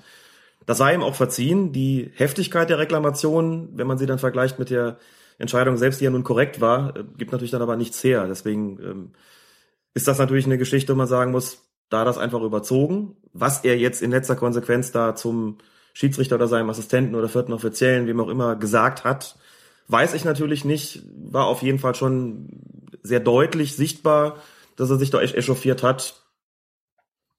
Und insofern ist auch die Entscheidung durchaus nachvollziehbar, wie ich meine, ihn dann auf die Tribüne zu schicken. Ich habe gesehen, dass er da mit Jan-Hendrik Salver zugange war. Schiedsrichter war Wolfgang Stark. Die beiden sind einiges gewohnt und gehören, glaube ich, nicht zu denen, die jetzt besonders schnell Trainer auf die Tribüne schicken. Wenn da was gewesen ist, behaupte ich mal, dann äh, haben sie auch einen Grund gehabt, Lieberknecht auf die Tribüne zu schicken. Das wird dann schon nicht so nett gewesen sein. Also gibt da nicht so ein Schiedsrichterforum der Erst- und Zweitliga-Schiedsrichter, wo dann geschrieben wird, ja, wenn du den das nächste Mal hast, dann schick ihn mal hoch. Gewiss nicht. Und dass Lieberknecht jetzt so ein bisschen sagt, ich, ich bin's immer, der dann, den es dann da trifft. Und beim ersten Mal ist ja auch schon nichts dabei rausgekommen. Und mich hat man auf dem Kieker, gut, das, wir haben ja schon mal drüber gesprochen, mag auch mit der sportlichen Situation seines Vereins zusammenhängen. Solange wir nicht wissen, was da gesprochen worden ist, natürlich müßig, darüber zu reden. Es war sehr, sehr aggressiv und insofern fand ich es auch nicht verwunderlich, dass Wolfgang Stark und seine Assistenten entschieden haben, der geht jetzt Reihe 3, Platz 5. Dann wechseln wir die Liga, wechseln in die zweite und da gab's am 15. Spieltag die Partie Erzgebirge Aue gegen Fortuna Düsseldorf. In der 37. Minute ein haarsträubender Ballverlust von Fortuna und Fabian Müller läuft dann aufs Düsseldorfer Tor zu und wird von Torwart Fabian Giefer zu Fall gebracht. Schiedsrichter Günther Perl entscheidet auf Notbremse und damit dann auch auf Strafstoß und Rot, die berühmte Doppelbestrafung.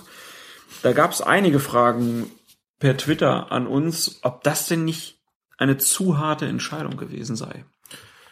Es war sehr unglücklich von Giefer sicherlich, denn als der Spieler auf ihn zugelaufen ist, hat er noch versucht, den leicht nach vorne prallenden Ball zu fangen, hat daneben gegriffen und infolgedessen kam es dann so ein bisschen zu dem Zusammenprall zwischen ähm, Giefer und Fabian Müller, wobei Giefer das schon verursacht hat. Es gab da diesen spektakulären Sturz da von, von Fabian Müller, der da regelrecht durch die Luft geflogen ist. Verursacht hat das Ganze schon Giefer und auch wenn die Aktion an sich unglücklich gewesen sein mag, hat er hier einfach eine klare Torchance verhindert. Das ist maßgeblich, ob er das nun genauso wollte oder nicht, ist tatsächlich zweitrangig. Insofern eine völlig regelkonforme und auch eigentlich unumgängliche Entscheidung, die Günther Perl da getroffen hat. Da äh, hat er eigentlich keine, ähm, keine Wahl gehabt, muss man sagen. Giefer ist, ähm, glaube ich, nur ein Spiel gesperrt worden, weil da, und auch da hatten wir eine kurze Diskussion auf Twitter, die Situation eingetreten ist, dass der Strafstoß verwandelt wurde und nochmal rausgekommen ist, eine Notbremse dieser Art, ähm, die zu einem Strafstoß führt und der Strafstoß wird verschossen, gibt dann zwei Spiele Sperre und dadurch, dass er verwandelt worden ist, gibt es nur ein Spiel, da ist dann sozusagen die verhinderte Torchance äh, ja wiederhergestellt worden durch den Strafstoß und hat sogar zu einem Tor geführt. Da gibt es dann den entsprechenden Strafnachlass. Gab Fragen, ob das so in Ordnung ist. Also klar ist das so in Ordnung, es steht in den Regularien drin. Da wird ja nicht einfach mal irgendwas gebeugt. Ob das sinnvoll ist, ist eine andere Frage. Ich, äh, das ist ja dieses generelle Krux so ein bisschen mit den Sperren. Ob der nun ein Spiel oder zwei Spiele gesperrt wird, davon hat ja Erzgebirge Aue letzten Endes nichts mehr. Aber wie gesagt, das ist äh, ein, eine Problematik, die man da auch an der Stelle, glaube ich, nicht so ohne weiteres auflösen kann. Dann gab es noch die Frage, wie es denn jetzt ist, wenn sich bei einem höheren Spielstand die Mannschaft, die den Strafstoß zugesprochen bekommt und vielleicht eh schon 4 oder 5 zu 0 führt, wie es denn nun ist, wenn die den jetzt absichtlich verschießt, damit der Betreffende, der die Notbremse begangen hat, länger gesperrt wird und ob das denn so sein könnte und ob es da eine Handhabe gibt. Meines Wissens gibt es da keine Hand, Handhabe und ich fände es auch nicht sinnvoll, ehrlich gesagt, denn äh, zum einen ist es so, äh, wer seine Torchance freiwillig vergibt, der soll es halt tun. Ich sehe daran auch keine Unsportlichkeit und derjenige, der die Notbremse begeht, wird ja nicht gezwungen, sie zu begehen. Das heißt, wenn der eh schon 0 zu 4 zurückliegt, dann kann er sich das ja auch sparen. Da fliegt er halt nicht vom Platz und deswegen, wer die dann absichtlich vergibt, äh, begeht da keine Unsportlichkeit. Und wenn er sie begehen wollte, also wenn er diesen Strafstoß absichtlich vergeben wollte, wird das im Zweifelsfall auch nicht so tun, dass es alle merken, sondern irgendwie wahrscheinlich hoch übers Tor schießen oder sowas. Habe ich aber ehrlich gesagt noch nie gesehen, dass sowas taktisch eingesetzt wird, aber nochmal, selbst wenn, finde ich das eigentlich eine, eine völlig legitime Art und Weise, damit umzugehen. Äh, letztlich ist da eine Notbremse begangen worden und das liegt ja in der Hand des Spielers, ob er die macht oder nicht. Du findest es legitim, wenn man dann absichtlich verschießt? Ja, wer darauf verzichtet, soll es doch tun. Weil dann der gegnerische Spieler länger gesperrt ist? Ist doch sein Problem. Wirklich. Also nochmal, das macht man ja nur bei einem, oder das ist ja im Prinzip nur denkbar bei einem, eigentlich bei einem knappen Spielstand. Ne? Äh, bei, bei einem hohen Spielstand. So. Und wenn ich da 4 zu 0 führe und mir denke, na gut, auch 4 oder 5 0 spielt keine Rolle, mir ist jetzt wichtig, ob der länger gesperrt wird. Wie gesagt, der kann sich ja umge umgekehrt auch überlegen, steht doch eh schon 0 zu 4. Da brauche ich nicht mehr hinzugehen und umzusäbeln. Und das fünfte auch noch zu kassieren durch den Strafstoß, dann bleibe ich halt weg, stellt sich die Frage gar nicht. Das weiß ich ja auch vorher. Ach, das wird wieder Kommentare hageln. Ja. Naja, wir wechseln nach Kaiserslautern gegen den Fußballclub Union aus Berlin. Schiedsrichter Dennis Eitekin, der ja auch am Anfang in diesem schönen Gedicht, was äh, da vorgetragen wurde, negativ zu Wort äh, oder negativ beleumundet wurde, kann man aber nur sagen. Vollkommen zu Unrecht. Vollkommen zu Unrecht. Äh, wir sprechen jetzt über die 44. Minute. Union Berlin ist in Ballbesitz. Baris Özbeck hat den Ball am Fuß holt plötzlich aus und trifft Olivier Ocean. Wie heißt der? Ocean? Ich glaube, ich glaube Ocean. Also die Reporter Olivier sprechen Ocean. Ocean aus. Also der Mann vom Ozean äh, wird mit dem Arm im Gesicht getroffen. Eitekin zeigt glattrot und wir können es jetzt schon mal sagen, Özbeck ist inzwischen vom DFB Sportgericht wegen rohen Spiels für drei Spiele gesperrt worden. Wenn man diese drei Spiele Sperre sieht, kann man sagen, das Sportgericht sagt, Eitekin hat da komplett richtig entschieden. Du hast dir die Szene angeguckt. Aus deiner Sicht, war das ein Ellbogenschlag, den man mit Rot ahnden musste? Ja, war es. Das Kuriose daran, das ist bei solchen Fällen leider häufig der Fall, ist, dass der Spieler selbst, in dem Fall also Özbeck, im Ballbesitz gewesen ist. Und man sich natürlich als Fan, als Zuschauer, als Fußballfreund so ein bisschen fragt, was für einen Grund sollte ein Spieler, der im Ballbesitz ist, eigentlich haben, einem anderen den Ellenbogen ins Gesicht zu hauen oder den, den Unterarm. Man erwartet ja Tätigkeiten eher sozusagen mit dem, also zum einen entweder abseits vom Spiel geschehen, weil man äh, mit jemand anderem aneinander geraten ist, oder in einer Defensivaktion, um sich also auf unfaire Art und Weise einen Vorteil zu beschaffen, um an den Ball zu kommen. Aber man erwartet vielleicht eher weniger, wenn man selbst Ballbesitz hat, dass man da plötzlich ausholt und einen einfach umhaut. Warum sollte man das tun? Ist richtig. Ist auch schwer zu beurteilen, natürlich, ob dieser Spieler Özbeck in dieser Situation das so wollte. Ne? Also dann diejenigen, die ihn verteidigen, sagen dann, der hat sich halt nur ein bisschen Platz verschaffen wollen, war doch gar nicht Absicht. Der kann ja, hat ja hinten auch keine Augen. Das ist natürlich soweit richtig, aber er hat schon bemerkt, dass hinter ihm einer ist, der ihn vom Ball trennen will. Und dann hat er einfach Mittel eingesetzt, die zur Erreichung eines bestimmten Zwecks, nämlich äh, den Ball auch zu behalten oder äh, was weiß ich, im, im Angriff äh, voranzukommen, also die diesem Zweck gegenüber völlig unangemessen gewesen sind. Und letzten Endes bleibt es einfach ein Schlag und nicht einfach nur so eine unglückliche Befreiungsaktion, wie man es manchmal hat, wenn beide Spieler klammern und irgendwie man das Gefühl hat, so der eine macht so eine Bewegung, um sich zu befreien und kann im Prinzip gar nicht anders und trifft den anderen unglücklich im Gesicht, sondern hier äh, hat eine Aktion vorgelegen, die einfach ein Schlagen ist, regeltechnisch gesehen, und mit Rot bestraft werden muss. Da hat Eitekin meiner Ansicht nach vollkommen richtig gelegen. Ob das als Tätigkeit so intendiert war oder nicht, spielt dann in diesem Fall keine Rolle mehr, denn dieser Schlag hat eben vorgelegen. Ob Ocean so fallen musste, ob es ihm wirklich so wehgetan hat, ist wieder eine andere Frage, aber das ändert nichts daran, dass hier tatsächlich dieses rohe Spiel vorgelegen hat. Drei Spieler da bekommen, hat mich überrascht. Zum Zeitpunkt äh, der Aufzeichnung dieses Podcasts ist noch nicht klar gewesen, ob Union Einspruch einlegt oder nicht. Möglicherweise tun sie es. Ich habe jetzt nicht nochmal nachgeguckt, wie viele Spielesperre man eigentlich normalerweise für rohes Spiel bekommt. Nachgeguckt habe ich aber, ob, ob äh, Özbeck Wiederholungstäter ist, ist er anscheinend nicht. Hat diese Saison nicht rot gesehen, hat in der vergangenen Saison auch nicht rot gesehen. Also das kann keine Rolle gespielt haben. Aber das Sportgericht hat offensichtlich darin eine sehr heftige ähm, Aktion von ihm gesehen und eine vergleichsweise längere, lange Sperre verhängt, ja, wie eben bei einer Tätigkeit, ne? als dies wohl offensichtlich eingeschätzt worden ist.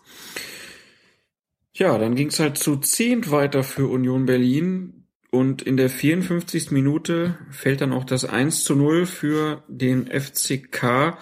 Und es ist wieder Olivier Ocean, der in einem Zweikampf mit Fabian Schönheim äh, ja, gelandet ist. Und auf einmal liegt Schönheim am Boden und Ocean bekommt den Ball und erzielt das 1 zu 0. Alex, löse mal auf, wie das passiert ist und ob da was faul war. Ganz blöde Situation für den Schiedsrichter, dass der Ball im Tor liegt und du siehst, dass ein Verteidiger am Boden liegt und auch noch reklamiert, wie in diesem Fall geschehen. Wenn es nicht klar gesehen hast als Schiedsrichter, ist es eigentlich noch blöder, weil du denkst, hoppala, was ist denn da jetzt passiert? Ist mir was entgangen? Immer belastend, aber gehen wir mal davon aus, dass Eitekin die gesamte Situation beurteilt hat. Dann hat man gesehen, dass im Strafraum in der Nähe des Torraums schon, der 5-Meter-Raumlinie, die beiden Spieler sich so ein bisschen beklammert haben. Der eine den anderen, der andere den einen. Da ist soweit also noch nicht wirklich was zu erkennen. Also Schönheim äh, verhält sich jetzt auch nicht so, dass man sagen könnte, er hat nichts gemacht. Ne? Er hat also nicht nichts gemacht. Und dann kommt letzten Endes von Ocean eine Bewegung mit der Hand in so ein bisschen, also er schubst Schönheim so ein bisschen im Gesicht dann weg, um sich da Platz zu verschaffen. Nichts, was ich in den Bereich einer Tätigkeit rücken würde. Ich habe tatsächlich eine Zusammenfassung gesehen ähm, im Internet, wo es hieß, das war doch so eine ganz ähnliche Aktion wie von Özbeck. Die war aus meiner Sicht lange nicht so heftig und nichts, was man irgendwie in den Bereich der, des rohen Spiels oder der Tätigkeit äh, rücken müsste.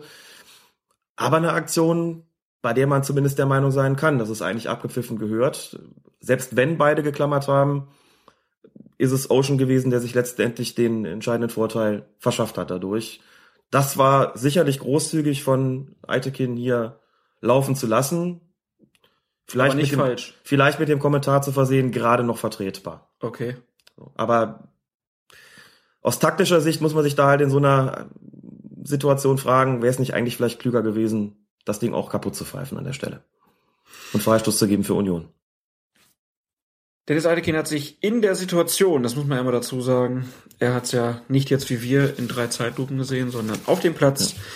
anders entschieden und Kaiserslautern hat am Ende das Spiel gewonnen. Und da muss man auch dazu sagen, wenn er es nicht klar gesehen haben sollte, es ist bei dem Gewusel im Strafraum, ist es wie gesagt fraglich, dann kann man nicht einfach mal auf Verdacht den Pfiff setzen und sagen, naja gut, wird schon irgendwas gewesen sein. Wenn der da unten liegt und reklamiert, das lüde dann doch zu sehr dazu ein, sich eben einfach mal fallen zu lassen. Weiß also nicht, ob er es äh, komplett beobachtet hat. Gehen wir mal davon aus. Also ist für den Schiedsrichter, das wollte ich damit eigentlich auch sagen, eine sehr unangenehme Situation. Wenn ein Tor fällt und da liegt plötzlich einer, du denkst ja, oh, scheiße, war da was? Das lüde dazu ein. Ich müsste jetzt nachgucken, ob das jetzt überhaupt der richtige das klingt auf jeden Fall schön. Konjunktiv war. Klingt auf jeden Fall schön. La lassen wir es so. Und schließen damit den Spieltag in den Bundesligen ab und kommen jetzt zu euren Fragen. 44 Beine rasen durch die Gegend ohne Ziel. Und weil sie so rasen müssen, nennt man das ein Rasenspiel. Rechts und links stehen zwei Gestelle. Je ein Spieler steht davor. Hält den Ball er, ist ein Held er. Hält er nicht, schreit man, du Tor! Fußball spielt man meistens immer mit der unteren Figur. Mit dem Kopf, obwohl es erlaubt ist, spielt man ihn ganz selten nur. Der Bernd hat uns in die Kommentare eine Frage geschrieben und zwar eine allgemeiner Natur. Bei Europacup-Spielen fällt mir oft auf, dass einige Schiris nach Toren pfeifen, wie etwa beim Handball. Das dürften sie aus ihren Landesverbänden mitgebracht haben. Beim DFB und ÖFB ist dies meines Wissens nicht gebräuchlich, in der Schweiz dagegen zumindest früher schon.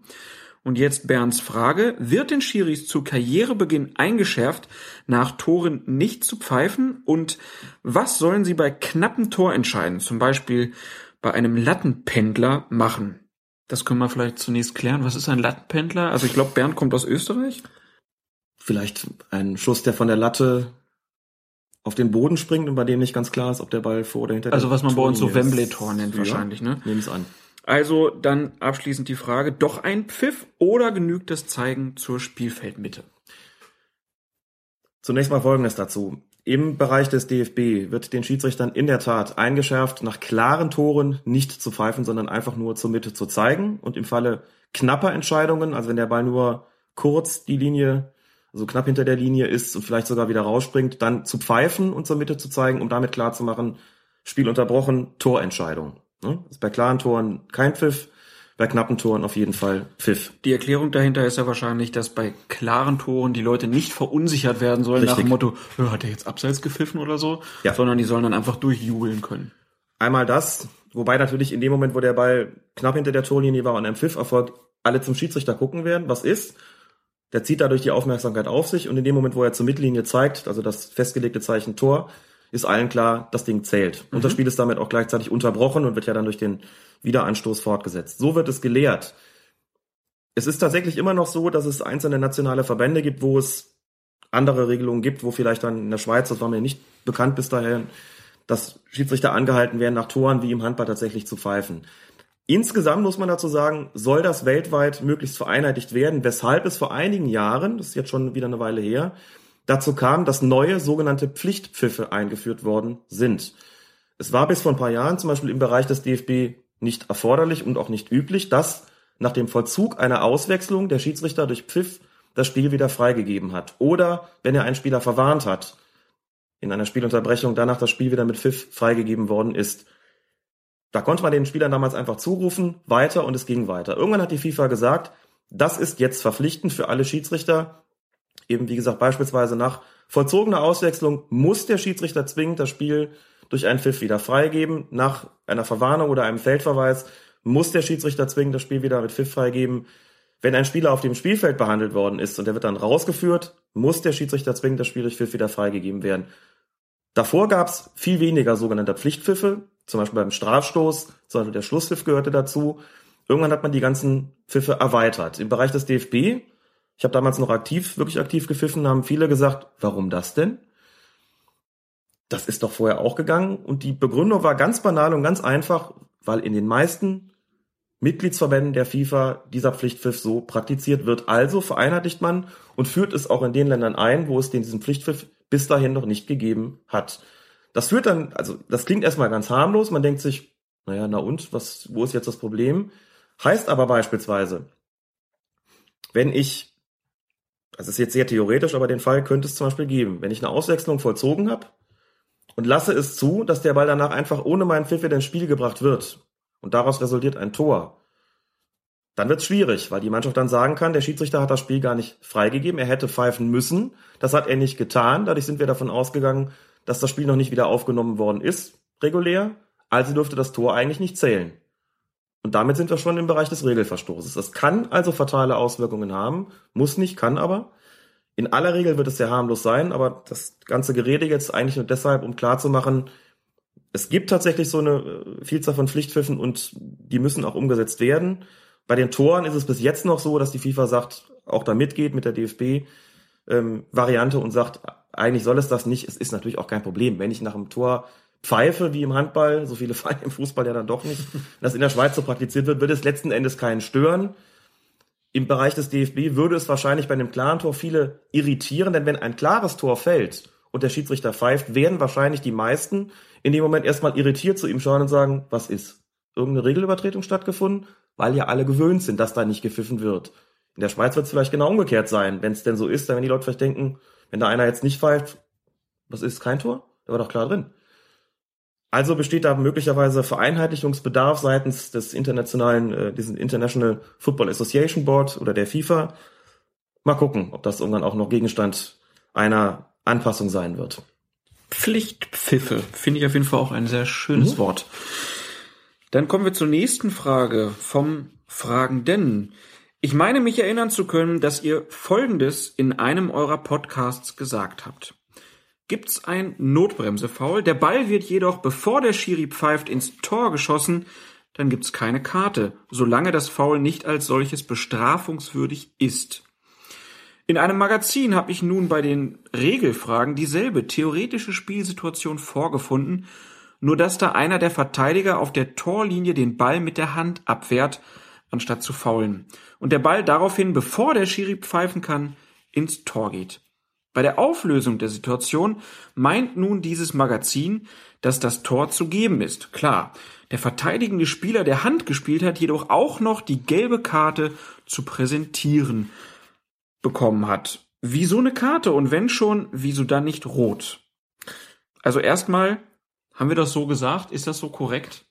Das ist grundsätzlich erstmal so korrekt. Man muss aber in beiden Fällen dazu sagen, wenn der Versuch unternommen wird, ein klares Tor oder eine klare Torchance zu verhindern, bedeutet das im Erfolgsfall, in Anführungszeichen, auf jeden Fall ein Platzverweis. Das geht daraus hervor, dass eben hier sagen dem Ziel des Fußballspiels, äh, nämlich Tore zu erzielen, äh, gegenüber abträglich gehandelt worden ist. So sollte aufgrund der Anwendung der Vorteilsbestimmung das nicht passieren, sondern doch noch das Tor erzielt werden, ist in dem Fall der Versuch des Spielers, dieses Tor zu verhindern, ja gescheitert. Deswegen sagt man, okay, dann gibt es keine rote Karte mehr, denn das ist ja nicht passiert und die, das Vergehen an sich wäre nur dann wirklich fatal und wirklich regeltechnisch äh, und auf, in Bezug auf die persönliche Strafe wirklich ahnungswürdig mit einem Platzverweis. Das wäre nur dann so, wenn er Erfolg hätte mit seiner regelwidrigen Maßnahme. Bei einem Handspiel ist es so, ist festgelegt worden, wenn ein Spieler auf der Torlinie den Ball mit der Hand spielt oder eben verhindert durch ein Handspiel, dass der Ball ins Tor geht, durch ein absichtliches Handspiel, und der geht aber trotzdem rein, dann geht man quasi eine Etage tiefer und sagt, die Unsportlichkeit ist aber immerhin versucht worden und wird deshalb in einer gelben Karte nur geahndet, weil der Versuch an sich immer noch als so schwerwiegend betrachtet wird, dass man sagt, aber verwarnen muss ich ihn schon, nur vom Platz fliegt er nicht mehr, weil das Tor ja gefallen ist. Bei einem Foul haben wir so ein bisschen gerätselt, müsste es nicht eigentlich auch gelb geben, wenn einer das versucht, es ihm aber nicht gelingt. Wir hatten da einen Fall, da ging's, ähm, das ging, ging glaube ich ums Spiel Borussia Mönchengladbach gegen Eintracht Frankfurt und es war Terstegen, der einen Foul begangen hat und unmittelbar danach schießt, ich glaube, es war Eigner, den Ball noch ins Gladbacher Tor. Da habe ich dann irgendwann meinen Frieden damit gemacht, zu sagen, na gut, ich glaube, ähm, der hat einfach nur knapp den Ball verfehlt, insofern gar nicht wirklich versucht, eine Notbremse zu begehen. Also war es auch okay, ihm da nicht gelb zu zeigen. Zumindest ist die Entscheidung irgendwo vertretbar, obwohl ich die Karte eigentlich erwartet hätte in der Situation. Analog zu dieser Handspielregelung, wo man auch sagt, es ist ihm nicht gelungen, also geht man eine Etage drunter und sagt, statt Rot gibt es Gelb. Es wird also aber auch da Situationen geben, beispielsweise wenn ich meinen Spieler, meinen Gegenspieler am Trikot festhalte und ihm dadurch eine Torchance bringe, aber der Ball irgendwie zu einem Mitspieler kommt, der ins Tor schießen kann. Dafür wird es in jedem Fall Gelb geben, schon wegen des Textilvergehens. Und da wird man auch sagen, schon der Versuch ist verwarnungswürdig, aber eben nicht platzerweiswürdig, weil das eigentliche Ziel des, der Regelübertretung ja nicht eingetreten ist. Ja, hoffen wir mal, dass die Frage damit beantwortet ist und kommt zur nächsten Frage und zwar von Benjamin Herz, der hat sich via Facebook bei uns gemeldet. Könnt ihr jetzt übrigens auch bei uns auf der eigenen Seite machen. Wir haben jetzt mit Colinas Erben auch eine eigene Facebook-Seite. Da gibt's dann halt ab und zu mal schiedsrichterrelevante Verlinkungen oder ihr könnt uns darüber halt auch erreichen. Äh, könnt ihr ja liken, wenn ihr mögt. Und die Frage, die Benjamin Herz uns darüber geschickt hat, lautet, mir fällt seit dieser Saison bei Profispielen national und international auf, dass direkt nach dem Schlusspfiff der erste Schiedsrichterassistent immer mit Vollgas Richtung Kabine rennt. Gibt es da etwas so Wichtiges zu tun, dass man nicht mehr klassischerweise mit den Kollegen und Spielern abklatschen kann? Fängt er schon mal mit dem Spielbericht an oder hat er dort noch irgendwelche regelnden Aufgaben? Erwarten DFB, UEFA, FIFA etwa sehr kurz nach Schlusspfiff das offizielle Endergebnis von einem aus dem Gespann? Könnte man vermuten. Ne? Ich wusste es selbst auch nicht, habe mich schlau gemacht, habe mit Sascha Stegemann gesprochen und er hat mir das erklärt und es ist unspektakulär und völlig einfach. Der erste Assistent läuft in der Tat immer schon recht schnell Richtung Kabine und bleibt dann im Kabinengang stehen, um da zu sein, falls sich dort etwas tut. Er beaufsichtigt den Kabinengang, weil es in der Vergangenheit immer mal wieder zu unschönen Ereignissen dort gekommen ist, ohne dass jemand aus dem Schiedsrichtergespann das mitbekommen hat. Das übernimmt jetzt der Schiedsrichterassistent, der erste, indem er da einen Blick drauf hat. Jetzt könnte man argumentieren, kann doch eigentlich auch der vierte Offizielle machen, der ist doch sowieso schon näher dran. Ist aber nicht so geregelt. Die UEFA sagt, nee, bitte den, äh, den ersten Schiedsrichterassistenten dahin schicken. Ähm, vielleicht auch, weil der vierte noch mit den Trainern dazu gegangen ist und ohnehin bei denen in der Nähe. Das ist der Grund, warum der immer Richtung Kabine pest. Da regiert also das Vier-Augen-Prinzip und kann man ja dann schön im Stadion demnächst dann einfach mal anmerken. Ach, guck mal, der, der rennt da ja, siehst du das? Aber wie gesagt, ich glaube nur bei internationalen warum. Spielen. Genau, ja. Sehr schön. das jetzt auch. Dann hat sich Daniel Kupak gemeldet, bei Twitter als Kupanauskas unterwegs. Und er fragt, wieso werden Spieler, die dem Assistenten sagen, in welche Richtung der Einwurf geht, nicht wie Gelbforderer bestraft? Genauso Spieler, die als vermeintlich Gefaulte im Fallen den Ball erhechten. Es gab ja noch keinen Pfiff. Das Spiel läuft ja noch. Also es gibt ja diesen Fall, wenn jemand sagt, Schiri, da musst du gelb zeigen, also eine gelbe Karte fordert, das meint er hier mit Gelbforderer, da wird er selbst gerne mal mit Gelb verwarnt. Und die Frage ist jetzt, wenn ich dem Schiedsrichterassistenten so deutlich sage, hier, in die Richtung, warum gibt das nicht auch gelb? Also zunächst mal muss man dazu sagen, dass die Forderung nach einer Bestrafung des Gegenspielers schon noch schwerer wiegt als die Reklamation einer Spielfortsetzung für sich selbst. Da wird also unterschiedlich gewichtet und man muss, glaube ich, hier insgesamt auch die berühmte Kirche im Dorf lassen. Wenn der Ball ins Ausgeht, wenn ein Foul passiert oder ein vermeintliches Foul, ist es einfach normal und gehört auch zu den Emotionen des Spiels, dass dann Spieler sagen, für uns der Einwurf oder ähm, der Freistoß oder was auch immer, das äh, sollte man noch gar nicht abstellen. Und griffe man da viel zu stark ein in diesen ganzen Ablauf und in der verlangt ja gar nichts Böses. Sie sagt ja nur, in die Richtung geht's doch weiter oder nicht. Also wenn das nicht in aggressiver Art und Weise vorgetragen wird, dem Assistenten oder dem Schiedsrichter gegenüber, ist sowas nicht strafwürdig und äh, das unterscheidet wie gesagt, vom Fordern einer Strafe für einen Gegenspieler. Dann kommen wir zu der zweiten Sache. Was mhm. mache ich? Da gibt es, das ist für einen Schiedsrichter wahrscheinlich besonders toll, ja. wenn sich Spieler dann so auf den Ball werfen, so nach dem Motto, ja, ist ja klar, dass das ein Foul war. Damit setzt der betreffende Spieler den Schiedsrichter natürlich in gewisser Weise unter Zugzwang, indem er sagt, in quasi die Entscheidung vorwegnimmt und sagt, ne, wie du schon sagst, war doch faul oder nicht? Oder dann nehme ich ihn jetzt schon mal in der Hand, ist doch klar, dass der Pfiff jetzt für mich kommt. Der Schiedsrichter muss in solchen Situationen natürlich einfach nur auf der Grundlage seiner eigenen Wahrnehmung entscheiden und sagen, war es ein Foul, dann kriegt er jetzt einen Freistoß für sich, unabhängig von der Frage, ob er den jetzt in die Hand genommen hat oder nicht, dann ist er ja vorher gefault worden. Oder der Schiedsrichter kommt zu dem Ergebnis, da hat kein Foulspiel vorgelegen. Dann gibt er auch einen Freistoß, und zwar gegen den Spieler, wegen eines Handspiels. Denn natürlich darf er den nicht einfach mit der Hand aufhalten. Taktisch gesehen, in solchen Situationen habe ich es öfter mal gehabt, dass wenn ich der Meinung war, da war nix und der glaubt, er könne jetzt hier quasi eine Entscheidung antizipieren oder mich zu einer Entscheidung zwingen, dann hat er den Freistoß gegen sich bekommen. Wie gesagt, wenn ich im Zweifel war, es ein klares Foul war, müssen wir nicht drüber reden. So, wenn, wenn sich dann einer beschwert und sagt, du pfeifst doch bloß, weil der den aufgehalten hat und du nicht ein Handspiel äh, hier ahnden willst, ich auch sagen, war ein Foulspiel vorher, geht's auch entsprechend weiter. Also da gibt es vielleicht einen gewissen taktischen Spielraum. Es gäbe aber nichts zu bestrafen, weil da nichts unsportlich wäre. Natürlich versucht er den Schiedsrichter zu einer Entscheidung zu drängen, aber das ist in dem Sinne keine Unsportlichkeit, denn wenn da wirklich was gewesen ist, ganz einfach, kriegt dann für sich und ansonsten gibt's halt Handspiel gegen ihn. Ganz einfach und damit ist er auch gestraft genug. Für absichtliches Handspiel gibt's keine zwingende gelbe Karte. Nicht unbedingt in so einer Situation. Klar, wenn der jetzt, was aber, glaube ich, vom, von der Konstruktion her nur schwer vorstellbar ist, da jetzt irgendeine, äh, sagen wir mal, ein Spielzug auffällt, ähm, den Gegenspieler davon abhält, einen schnellen Eingriff, äh, Angriff einzuleiten, so rum, könnte man auch über eine Verwarnung nachdenken, aber ein Handspiel ist nicht per se verwarnungswürdig, auch nicht dann, wenn den ein Spieler nicht nur streift, sondern richtig festhält. Das kommt auf die Situation an. Worum geht's da gerade? Wo ist es auf dem Spielfeld? Was verhindert der? Danach richtet sich das und nicht jedes Handspiel ist eine gelbe Karte, klar. Dann haben wir eine Frage von Charles Emar bekommen. Kann der Schiedsrichter eigentlich Auswechslung verweigern? Anlass für die Frage ist folgender. In Italien gab es kürzlich ein Spiel, von dem die Gästefans ausgeschlossen waren.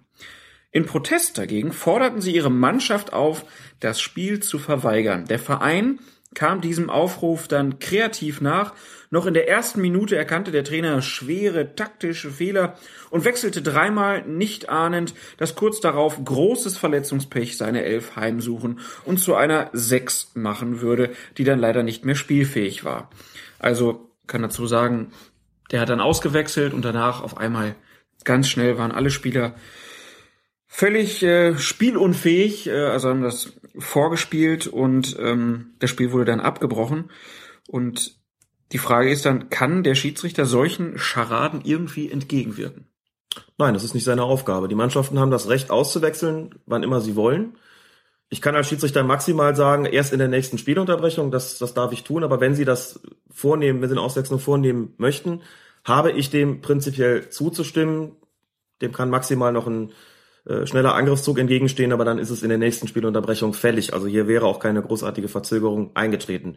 Wenn die in den ersten drei Minuten schon dreimal wechseln wollen, dann dürfen sie das tun. Der Grund ist völlig uninteressant, ob es Verletzungen sind oder ob es taktische Gründe hat. So, und wenn die sich dann weiter reduzieren, aufgrund von vermeintlichen oder tatsächlichen Verletzungen, ist es auch da nicht so, dass ich als Schiedsrichter zu befinden habe, ob die ernsthaft verletzt sind oder nicht. Wenn die vom Platz gehen und sich abmelden und sagen, Schiri, ich spiele nicht mehr mit, ich hab's, mich zwickt's im Oberschenkel, dann nehme ich das so hin. Ich bin kein Arzt, ich habe darüber nichts zu befinden. Und wenn die dann weniger als sieben Spieler haben und das Ergebnis gegen sie lautet, dann darf der betreffende Kapitän zu mir kommen und sagen, Schiri, wir möchten, dass das Spiel abgebrochen wird. Und dann habe ich dem nachzukommen und nicht darüber zu befinden, was da gerade Sache ist. Das können dann die Instanzen entscheiden. Ich kann ja auch eine Mannschaft faktisch nicht daran hindern, das Spiel von sich aus zu beenden. Wenn die plötzlich einfach gehen, kann ich eintragen, ich habe dem nicht zugestimmt. Das entscheiden dann die, wie gesagt, Instanzen, die Sportgerichte. Aber auf dem Platz selbst habe ich da keine ähm, Handhabe dagegen und lasse das so geschehen und da kümmern sich dann später andere drum. Gut, dann vielen Dank für eure Fragen. Wir haben heute leider jetzt nicht alle geschafft, die wir bekommen haben, aber Alex möchte gleich wenigstens noch die zweite Halbzeit vom Fußballklassiker aus Moskau sehen. Nein, komm hoch!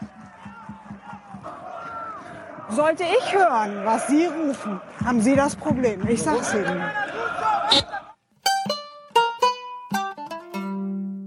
Bevor wir dann aufhören, gibt's aber noch ein paar schöne Fundstücke. Äh, zunächst ist vielleicht vielen auch schon untergekommen, dass es einen Beschluss der FIFA gab, dass jetzt auch bei der Club-WM im Dezember, wo die Bayern ja sich qualifiziert haben, das sogenannte Freistoßspray eingesetzt wird.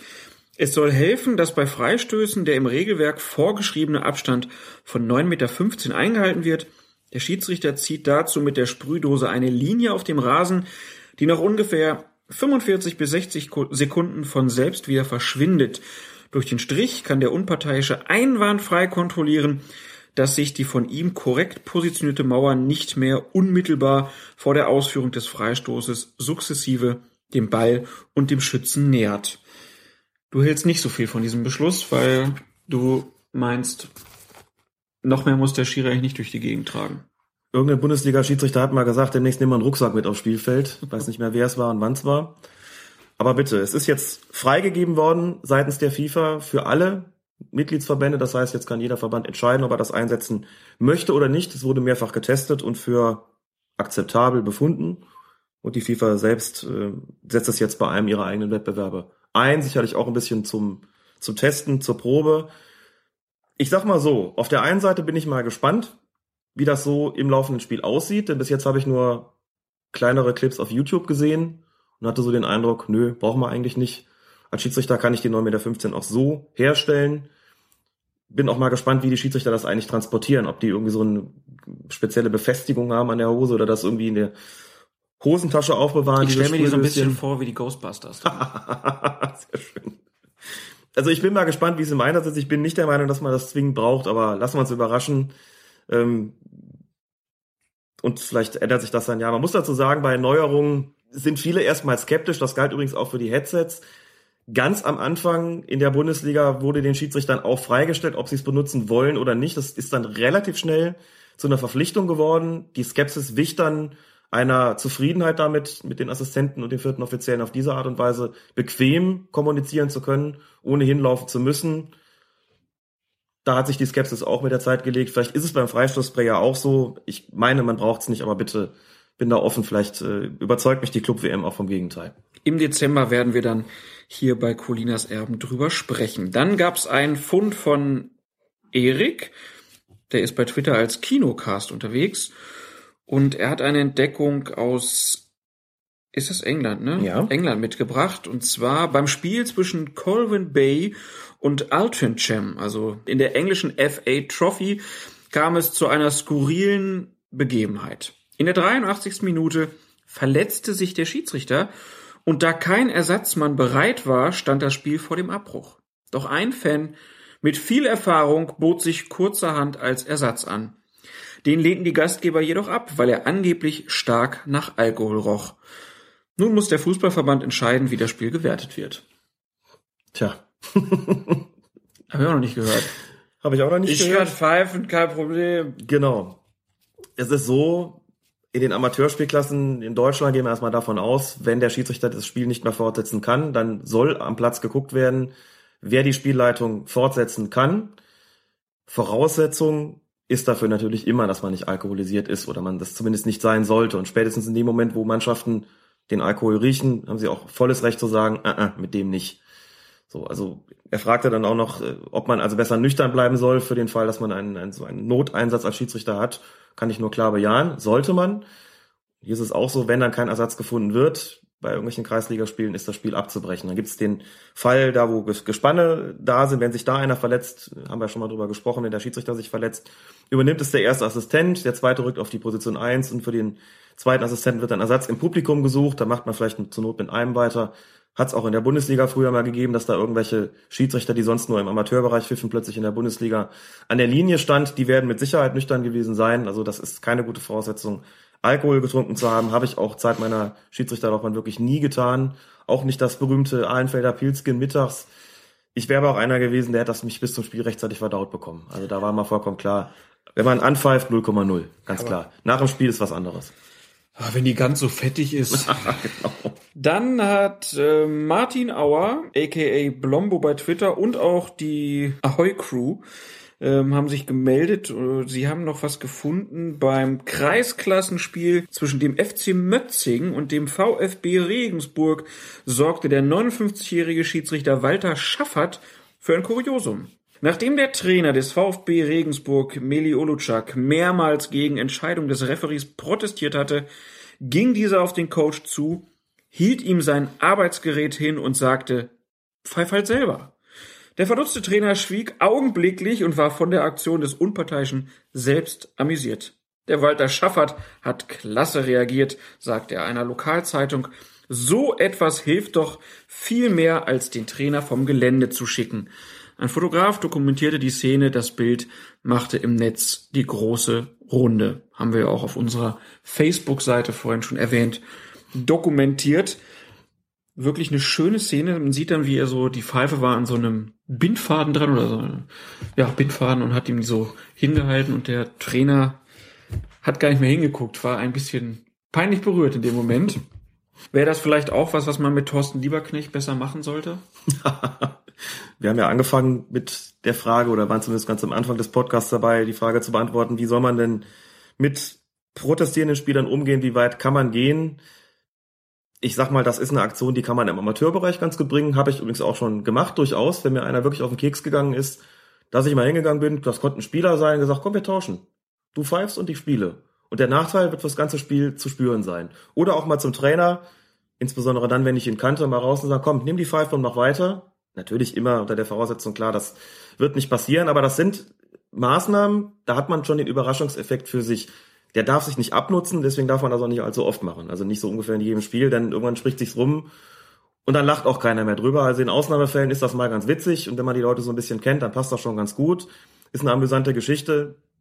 Und da hat der Trainer ja auch nicht ganz unrecht, wenn er sagt, hilft eher als den Trainer vom Gelände zu schicken. Wobei man dazu sagen muss, die Situation muss das aber auch noch hergeben. Also wenn der mich da draußen beleidigt, kann ich nicht hingehen und sagen, pfeif du doch weiter. Aber wenn er dauernd reklamiert, dann haben wir alle mal drüber gelacht und der wird sich möglicherweise beruhigen. Das ist ganz nett. In der Bundesliga, im professionellen Fußball kann man sowas nicht ernsthaft bringen. Vielleicht macht's einer von den Schiedsrichtern, die dann in ihrem letzten Bundesliga-Jahr mal sind, aber das ähm, ist dann da eher so ein bisschen die Lachnummer im Amateurbereich, wo es dann auch teilweise nicht ganz so ernst zugeht, ähm, ist das vielleicht eher eine Sache, die man bringen kann. Fand ich auf jeden Fall eine lustige Geschichte und eine Möglichkeit, das taktische Repertoire des Schiedsrichters zu erweitern. Und halt auch ein wirklich schönes Foto dabei. Ich habe jetzt neulich auch endlich mal wieder Fußball spielen können bei den wunderbaren Radertal Kickers. Und ich muss sagen, Alex, diese jetzt mittlerweile 40 Folgen Colinas Erben, sie haben mich verändert. Ich war früher echt immer, Hurra! ich war früher echt immer einer, der sehr gerne den Schiedsrichter auch, also so der Max Kruse, ne, der schnell dann auch gesagt hat, ich sehe das doch, warum siehst du das nicht? War jetzt am Wochenende ganz anders. Der Schiedsrichter, der das Spiel da auch geleitet hat, der hat doch wunderbare Leistung gemacht. Äh, war auch ganz schön, konnte meinen Mitspielern dann manche Sachen dann auch erklären. Mhm. Also da, äh, Ich bin stolz auf dich. da gab's einen Effekt.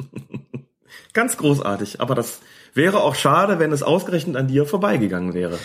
Genau, wollte ich nur auch mal erzählen hier anlässlich unseres kleinen Jubiläums von Lob. 40 Folgen. ja, Alex, dann neigt sich unsere 40. Folge jetzt hier dem Ende in diesem Moment. Mhm. Wünsche dir jetzt viel Spaß beim Fußball gucken. Ja, will ich tun. Gerade eben schon gesehen, Platz schneebedeckt oder annähernd schneebedeckt. Ähm, Spieler haben offensichtlich große Mühe, mit dem da den Stand drauf zu halten. Bin mal gespannt, was die zweite Halbzeit jetzt noch bringt. Da schauen wir gleich rein und bedanken uns bei euch wie immer fürs Hören. Wenn ihr Anmerkungen, Kritik, Lob, Fragen habt, dann meldet euch doch einfach via Twitter, Facebook oder in den Kommentaren auf fokus-fußball.de. Und weil wir das schon so lange nicht mehr gemacht haben, wollen wir an dieser Stelle mal wieder eine Widmung aussprechen. Und wir grüßen heute mal ganz besonders alle Pendler. Aber nicht die Lattenpendler. Genau. Wir grüßen nur die, die in Zügen oder in Autos jetzt sitzen und Colinas Erben hören. Gerade jetzt im Winter dauert das ja manchmal auch länger. Dann hoffen wir, dass wir ein bisschen für Unterhaltung sorgen können. Mhm. Und behaltet es immer im Kopf. Nicht aufregen, sondern keep calm and listen, to Colinas Erben. Fußball ist eine gewisse Ersatzbefriedigung oder Ersatzreligion. Sicherlich schöner als mancher Orgasmus. Dafür würde ich sicherlich auch äh, äh, die schönste Frau stehen lassen. Colinas Erben. Der Schiedsrichter-Podcast.